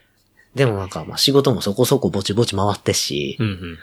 まあなんか楽やんか、精神的に。 そうですね。なんかこうやってダラダラしてんのはやばいなってずっと思ってるけど、うん。まだなんかどうしたらいいかわからへん。うんてか、わからへんわけじゃないけど、うん自分がどうしたいのかがうん。はっきりしないというか。まあちょっとじゃあ、これから見つけていくみたいな感じですかね。ううんん。ずっとこのままでいたいとかなってま うやん。いやなんか無理やしみたいな現状維持って、ちょっとやっぱり攻めてかないと現状維持にはやっぱなんないと思うんで。なんかこうさ、借金とかも減っていくし、どんどん。うんうんううんん。うん。だから、もう、まあ、ていすけさん、あの、この間、ねはいこうお人気者、この、レプリカント F の人気者のていすけさんも、なんか、どっかのタイミングで借金がゼロになったって。うん。うん。まあ、それでモチベーションがめちゃくちゃ下がった っていう。いやわかるなと思って、それも。はあ。うん。いやなんかそれ、僕もこの間、なんか見た番組で、うんパン屋、函館かなんかのパン屋さんの話だったんですけど、うんうんあ、そうだ、ネットの記事で上がってて、で、なんか3姉妹ぐらいうん。だったんですけど、その人はまあ、ウェブのライターをやっっていて、うんコンテンツを作る人をやっていて、うんで、父親がパン屋で、うんなんで三姉妹をちゃんと育てられたのかが、うんいまいちよくわかんなかった。へーで、お父さんお母さんにうんインタビューするみたあいな、面白いまあそういう記事があったんですよ。うんそのインタビューがめちゃめちゃ面白くて、うんしかもなんか、ちょっと感動するんですよ、やっぱり。んあの、親子の親子のそういうがあっねて、絆とね。そうです、そうです。で、その中で、その借金が、うんこう、やっぱり、なくなった瞬間うにん、やる気がいや、わもかるわのすごいなくなるっていういや話がありましたね。うん。だからなんか借金を減らしていくのはまあ当たり前のことだと思ってるし、うん。減らしていくんやけれど、はい。借りといてもええんちゃうかなみたいな気分にもなってくる。だあえての借金みたいな。 なんか謎やけ どな。やっぱ、ちょっとモチベーションをこう保つための戦略的借金みたいやなっぱ。そう借金ってやっぱ返さなあかん重圧すごいから。そうですね。はい。でも僕も家買って、ああそうやねまあそのローンとかもあるんで、うん長い、まあなかなかうんね、まあ頑張んないとな、みたいなそうやなところはありますからね。うんちゃんとしないとやばいなっていうのはあるんで、うんその辺とかも悩んでるって感じ。うん。だから、あと、例えば10年間真面目にやりゃ、は全部なくなるかうんら、借金も多分、家のローンとかもほとんどなくなるい。し、はい。会社の借金もなくなるし、うんうん。そんな時俺何ししたらいいのみたい な。50歳、まだ50歳でみたいな。もう灰になってるかそもしれう、ない。それやったら、なんか、でも新事業とかさ、うん。そんな攻めますみたい な。今会社回ってますよみたいなああさ。確かにね。そうなのようね。んでもこういうのも、でもわかる。これを例えばさ、俺のさ、社員とか聞いた時にさ、はい。お前もっとちゃんとせえや、みたいな。もうちょっとビジョンを持ってやってくださいみたいもな。うちょっとビジョンやる。うんうんビジョン、そうはね。あ、でもね、それもね、ちょっと切り離されてるかも。うんなんかビジョンとして自分が会社でこういう風な存在になるみたいなのは、うん。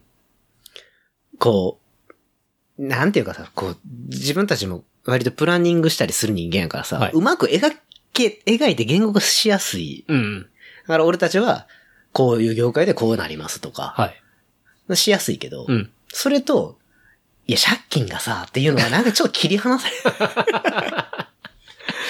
なるほどね。 なんかね、自分で会社やってる時にすごく思うのが、法人っていう、うんその法人、うちの会社の、うちの会社フラッグワークスって言うんだけど、うんフラッグさんっていうはい。人がいて、法人がいるっていうのはすごくいつもイメージしてる。うんだから、俺はフラッグさんの代表としてはい。やってる高田さんやから、はい。高田さんの感覚とフラッグさんの感覚は別で当たり前で、うんうん。フラッグさんはこの時にはこう言うけど、はい。俺は嫌やで、みたいなのは、 結構ね、分けて考えてるかも。ううんん。それは、いいことなんですかね。まあ、いいま側あ、面スもあタるとイ思いますけルど、ね。なんじゃない、うんやっぱり自分が会社みたいな社長もいっぱいいると思うし、うんうんそうですよね特に零細企業は。うんでも俺は割と、みんながフラックさんのためにできることやってほしいってみんなに言ってんねん、会社も。はあ、はあ、うん。俺もフラックさんのために、うん。まあ、お金のこととか、はい全部俺がやるから、うん。みんな仕事のことでフラックさんのためにうん。できることやってほしいっていうようなやり方。ああ、そっちの方が健全な気しますけどとね。思うんやけどねうんうんうんと思いますね。うんなんか俺が会社だみたいな感じになるそうそうそと、うもう歪んでくる。うんそうそうそう。うん。っっていう感じ。だから、俺よりも、もう経営のスペシャリストみたいな人がさ、たまたまポンって来てさ、はい。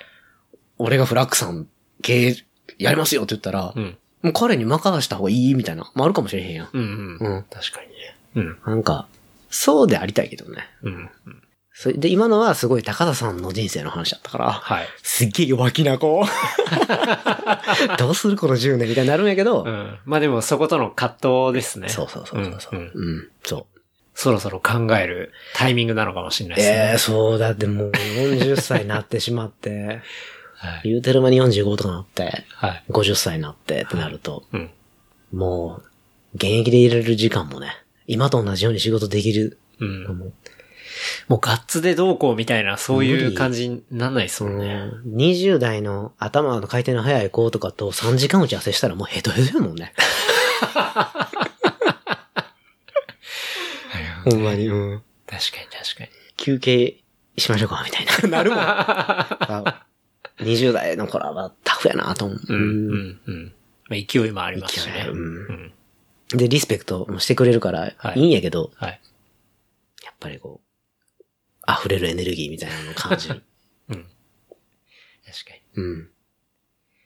なんか、うん。一期生みたいなうん話が、ちょっと前ありましたけど、うん。まあ高田さんはあ、、そうですね。アイドルが、アイドル、ね、アイドル好きやね。アイドルめちゃめちゃ好きですよね。うん。うん。でもめちゃくちゃ好きっていう風になったのも結構最近の話だけどね、ここ5年ぐらいの。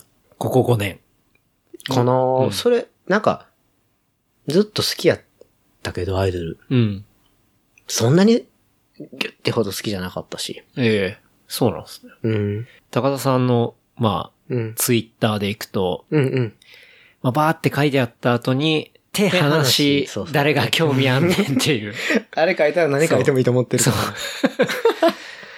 ガーって書いてあ後に、手離し誰が興味あんねんっていう締めをする、こう、アイドル関連ツイートが、うん。あの、僕はすごい好きで。あ、そう、はあいりがとうございます。あの、あれちょっと調べたらですね。あ、マジでうん。初めての、その、え、すごい。手離しうんおうツイートが、2018年の8月24日だったん最です近や。よ、ね。うん。まあでも1年前ぐらいですね、ちょうど。うん。うんで、合何の話してるん計やろ28ツイートありました。あ、そう。はい、うんありましたね。うん。これがすごい面白くて、今日プリントアウトとか持ってきたんですけど。マジではい意外に20、でも28個しかないんや。そう、案外に、でも、そのツイートに、こう、セルフリプライみたいな感じで。あー長めのやつもあるからねはいうんついてるのも結構あって、うんうんまあ今日はそれを一個一個ですね。あ、マジっすかいやいやいや、やんないでしょ。ださい よ。やらんでええよ。まあでも後でちょっと、その関連で聞きたいのはあるんですけうんあど、うん高田さんがそのアイドルに、うん。まあハマったきっかけっていうのは何なんですかハマったきっかけ。はい今のハマったきっかけで言うと、ううんちのスタッフの女の子がいるんやけど、はいこの間。あ、この間、あの子がお会いしたはい。うんもうその前後の経緯は全部忘れたけど、うん。急に、社内のメッセージ、ん今で言うとスラックやし、はいまはあい当時何を使ってたか、もう当時もスラスラック5年前じゃないよね。なんか、スラック5年前じゃない多分違う何かでやってて、で、なんか高橋さん見てくださいみたいな。はい。で、それが、 あの、多分、ベリーズ工房っていう、はい。あの名前は知ってますね。ん子たちが解散するっていううん。ニュースやってんな。はい。ベリーズがももち。ああ、はいい。いのいるはいで、当然し、で、彼がなんでそれ、ちょ、でもそれも分からへんねんけど、なんでか。うん。で、でも、もともとモーニング娘。がすごい好きやったのね、10代の頃に。あの、一番最初のモーニング娘。そううなんんで。すね。へえ。で、その話は彼女ともしてて、はい。だからか分からへんけど、うん。でさ、もう、え、てかまだいたんベリーズ工房みたいな感じなの、俺からしたら。うんベリーズ工房って、2000、多分15年に解散するのかなはい。で、それで10年やってるから、うん。 2005年ぐらいから多分やってるんだけど、うん。え、まだいたんみたいなは感じやって、で、いや、さ今のハロープロジェクトやばいっすよ、みたいなんでい。、ほなんか何個かう。うん。 YouTube を送ってくれて、っはい。ていうのが多分ほんまにきっかけ。へえ。じゃあその、社員のその、女の女子が性そがう結構きっかけで。そうそうそう。ほんうで、ん。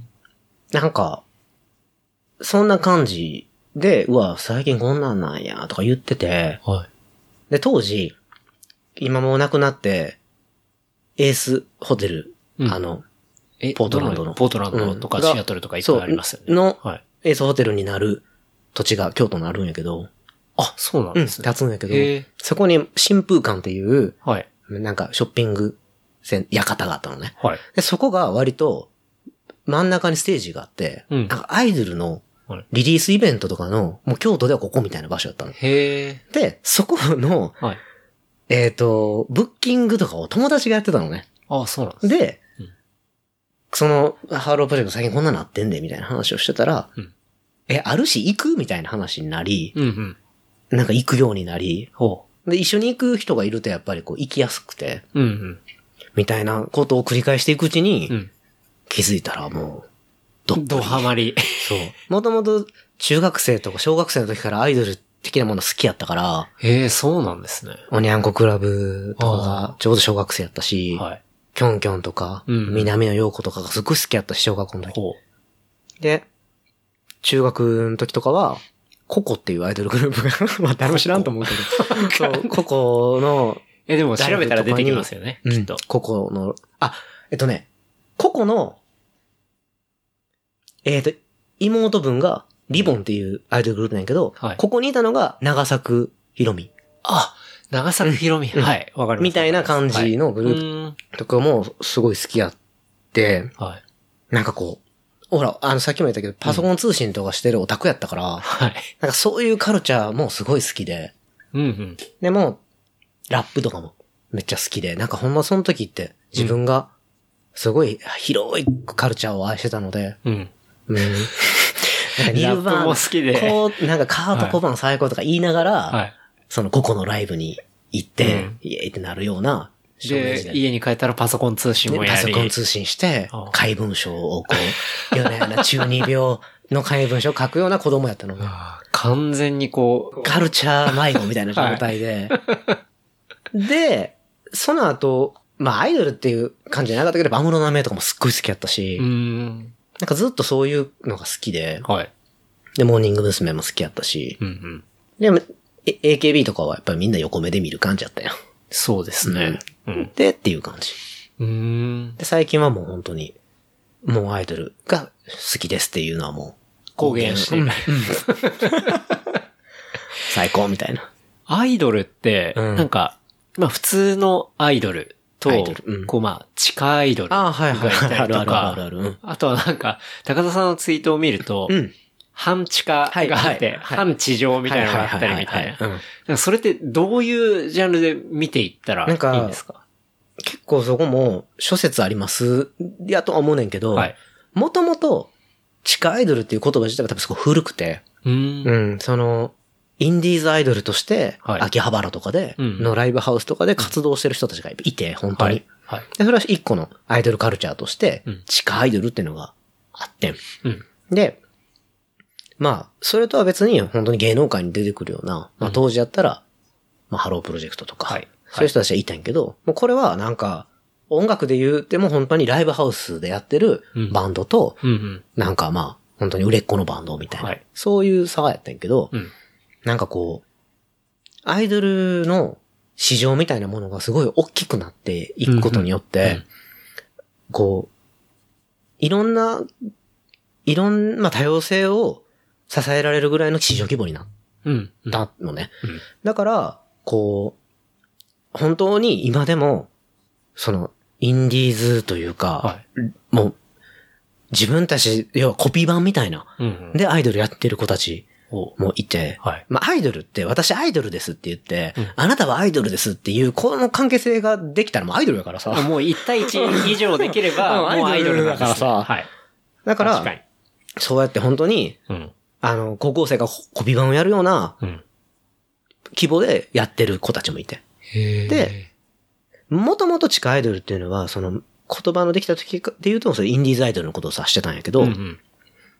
なんかこう、ライブハウスでライブするって。うん。だけど、す今や、もうメジャーデビューしてるアイドルがうん、やってることは地下アイドル。もうずっとライブハウスを回って、月に何本も何本もライブして、うん。その物販って呼ばれてる、そのチェキとはか、い。えっと、まあ、なんか、サインを書くなんかとか、うんうんそういうので売り上げを、ここで収益を上げて、うんっていうようなビジネスモデルを、うんを要は地下アイドルのビジネスモデルを用いてるけど、この子たちはメジャーデビューしてうんうるんっていう人たちもいたり、なるほど。あと逆で、はい。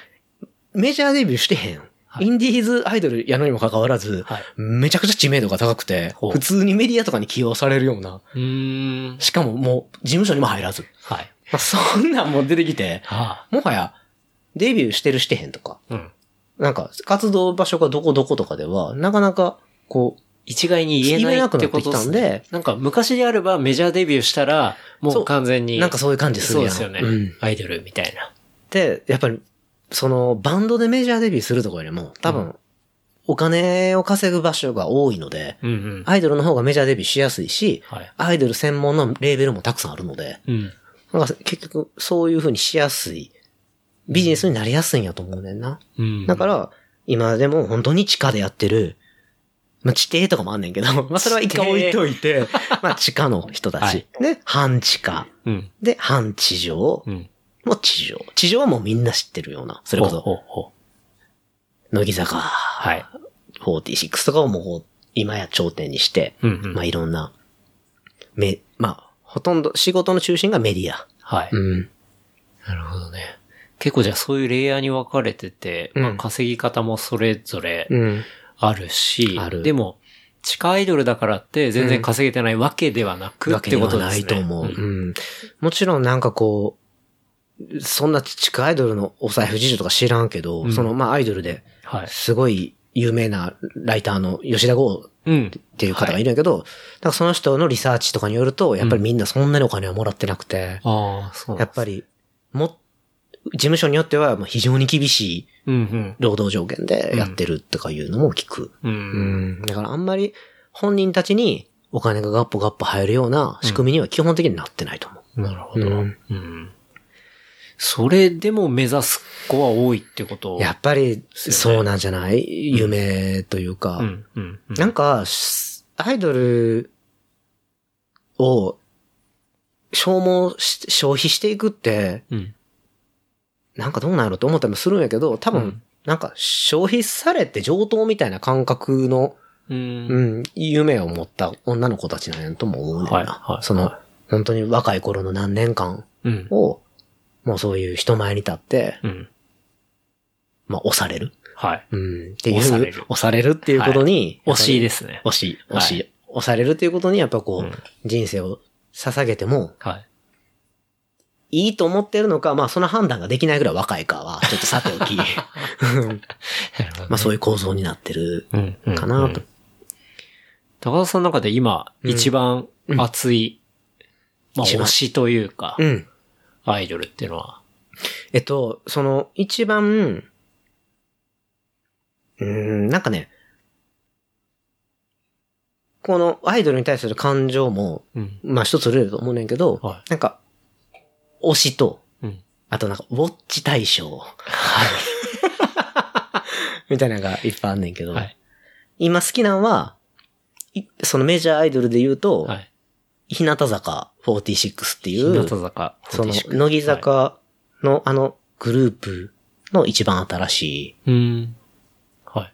欅坂聞いたことある欅坂はわかります欅坂のはい下部組織やった子たち。下部組織。そうはいすごい反射みたいな感じ ですね。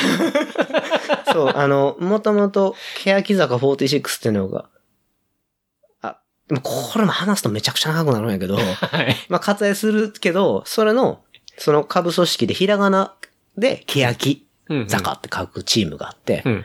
これが、なんかね、その、欅坂から独立してはい作った、できたのが、その日向坂っていうチームで、うんうん。ここはそのひらがな時代から推し推してたので、ほう応援したので、はい。今も結構好きで。う。うんん。なるほどね。あとは、ビッシュっていう、はい。なんか、結構。愛が小文字のやつですかあ、そうです、はいそうです。それも好き。うう。ん。なんかやっぱり、エモいな。 うん。その、高田さんのツボにはまる要因っていうのは何なんですか、エモい。共通がある。エモい。エモい。エモい。 エモいってめちゃくちゃわかりづらい。 えーっとなどういうことですかエモい。エモいってなんなんやろう。なんか、エモ、エモ。 でもね、アイドルってなんかもう、えエモでしかないというか、ほう。なんかさ、アイドルはエモ。うーん、なんかやっぱりアイドルって、アーティストじゃないし、うんなんかアイドルって、絶対にアイドルやと思うのね。はだからビッシュがうん結構世の中的い。うにん。人気が出て、あの人の歌とかも上手いし、はい。あの表現力も高いし、うんビッシュはアイドルじゃないみたいな話をするやつが出てくるんやけど、はい。いやでもあの形式を取ってる時点で、絶対アイドルで、うんな。んかアイドルって、やっぱアイドルカルチャーの中にはい。ハマってると俺は思ってて、うんうん。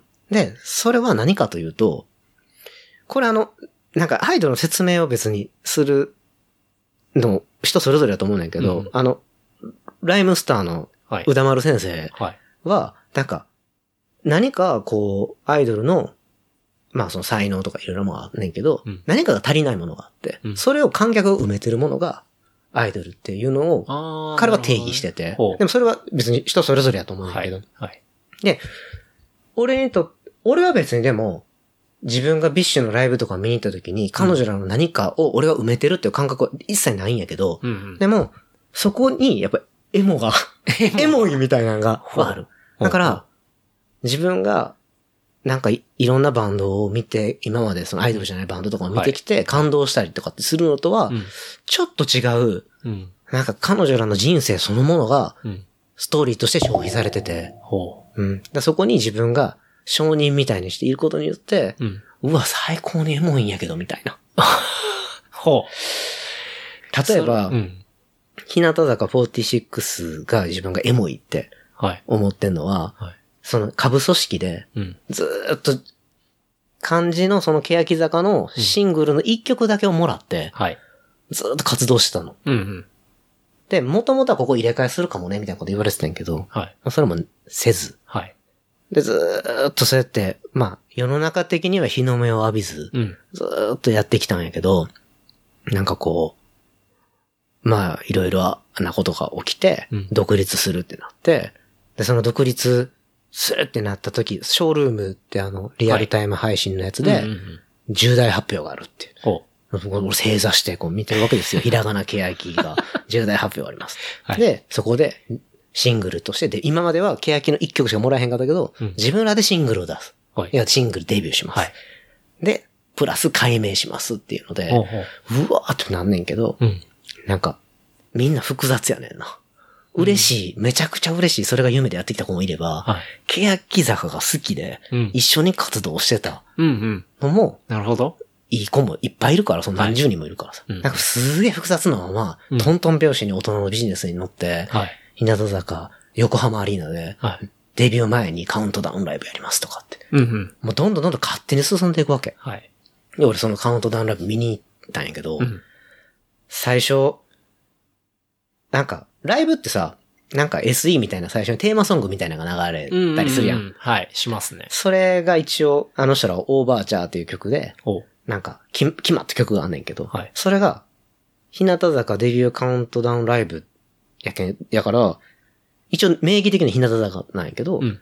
欅坂のオーバーチャーで始まって、ほお、欅坂で始まったとかって思って、うんうんそのひらがな欅時代の曲をわーってやって、う。はい。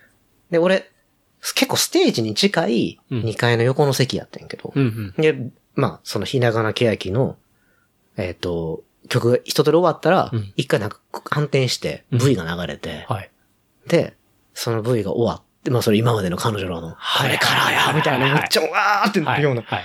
で、それがバーンって安定した時にう、ん。俺ステージ近かったから、はい。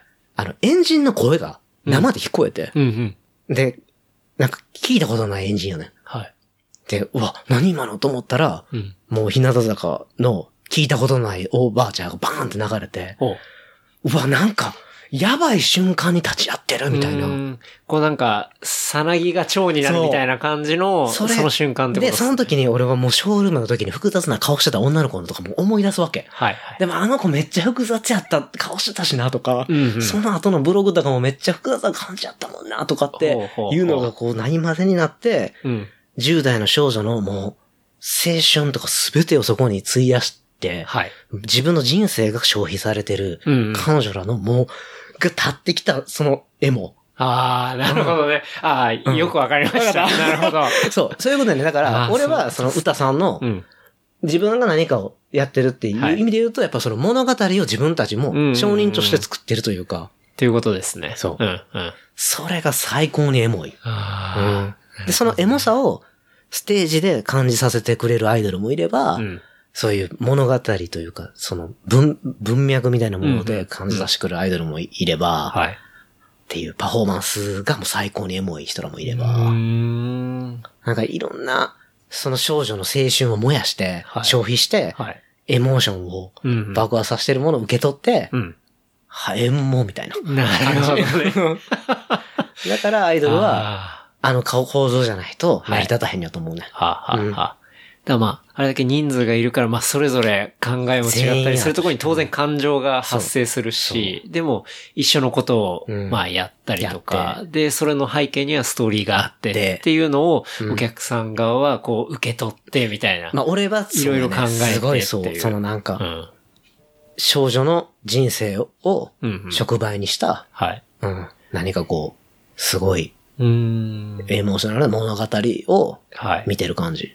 なるほどね。ああめっちゃ練習し、してんやろうな、このダンス踊んのにとか。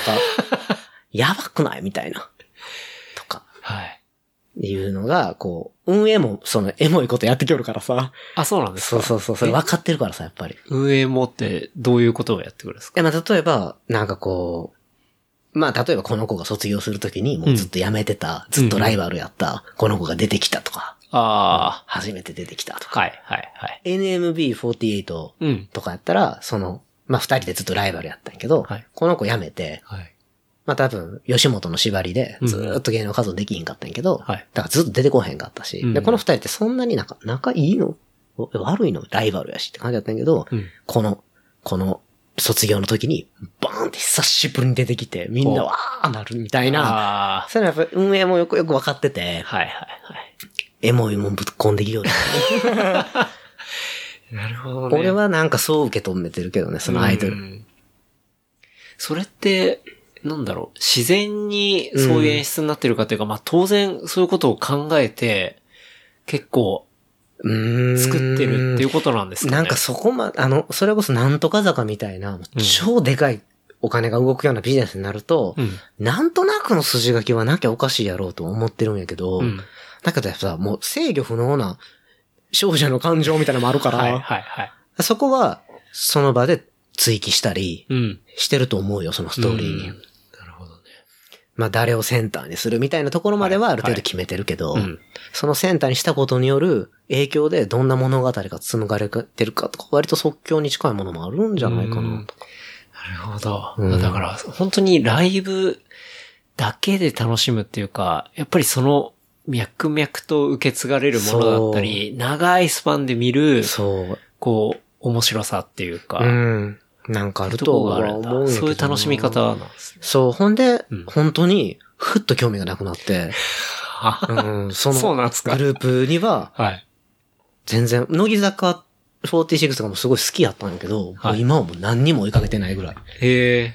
その、なんか興味が急に失われる瞬間っていうのは何なんですかまあ、一個はやっぱ推しの卒業。ああ。うんああで、なんか推しの卒業があっても、うんなんか自分は、このグループが好きやし、うん他にも好きな子いるから、はい一旦は、こう、なんか自爆霊みたいな感じで、死んだことに気づいてへ ん時期がすごくあるんやけど、なんか、その時期をやっぱり他のアイドルとかを見たりとかしていくうちに、いうんあ、俺死んでたんやな、みたいな。自爆霊やばい。そうそう、自爆霊うんうがん結構、いや、でも自爆霊っていうのは結構アイドル業界で、え、それもう当たり前に使われてるワードなんですかいや、と思うよ。やっぱ りこう、成仏できひん人って多いから。ほうん。特に突然辞める子とかもいるんう。で。ん。うん。なるほどね。なんこうか、取り残されちゃうんですね。そうん。う。で、まあ、そのグループは残ってたりするし、はい。まあ、その子の影を、を探しながらう、ん。まあまあ、箱押しっつってこう、グループを押したりとかって。その箱押しって言うんですかう。そうそうそう。グループを一人を押す、はい。何々さんを押すっていうだけじゃなくて、ただモーニング娘。箱押しみたいな。箱押しって言うんだ。箱押しみたいな のもあったり、あーなるほどね。うんうんうんうん。箱押ししながら、はい。なんか押しを、うん。こう、なんまか、た見つけるたびに、とか。そう、なんか、あの、ゆうは何日に日本へみたいなんで、その、ももちのうん卒コンのために、卒業コンサートのために、はいなんかどっかの海外から来たうんうん男の子が密着されてて、その彼のやっぱ名言、残した名言で、はやい。っぱ推しは向こうからやってくるものやっていう。おほあ、たそうここやったかもう多分そこ、その話だと思うけど、その人やったと思うけど、元ネタ。うんうんそう、なんか、推しって、なんかねやってくるやってくる。そう。だから向こうからく、自分の中にこう、気づいたら好きになってるもんなんで、うん。なんかこう、俺、まあ俺はそれにすごい共感してる。うーん。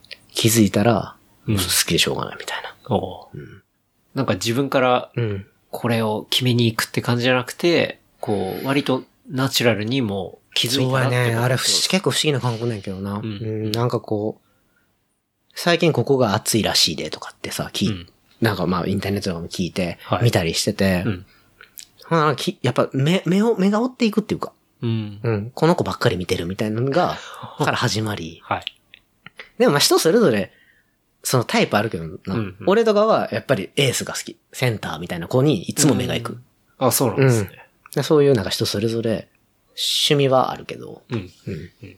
なんか、気づい、向こうからやってきて、こうはい心のどこかに、はい。まあ、はまるというか、まあ、芽吹 なんかこう種を植えられるというか。はい種を植えめちゃュピュア。ア。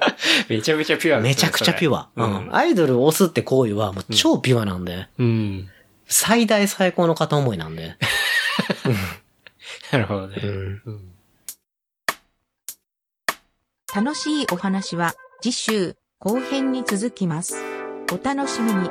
話したトピックスは、超ノート、レプリカント .fm で見ることができます。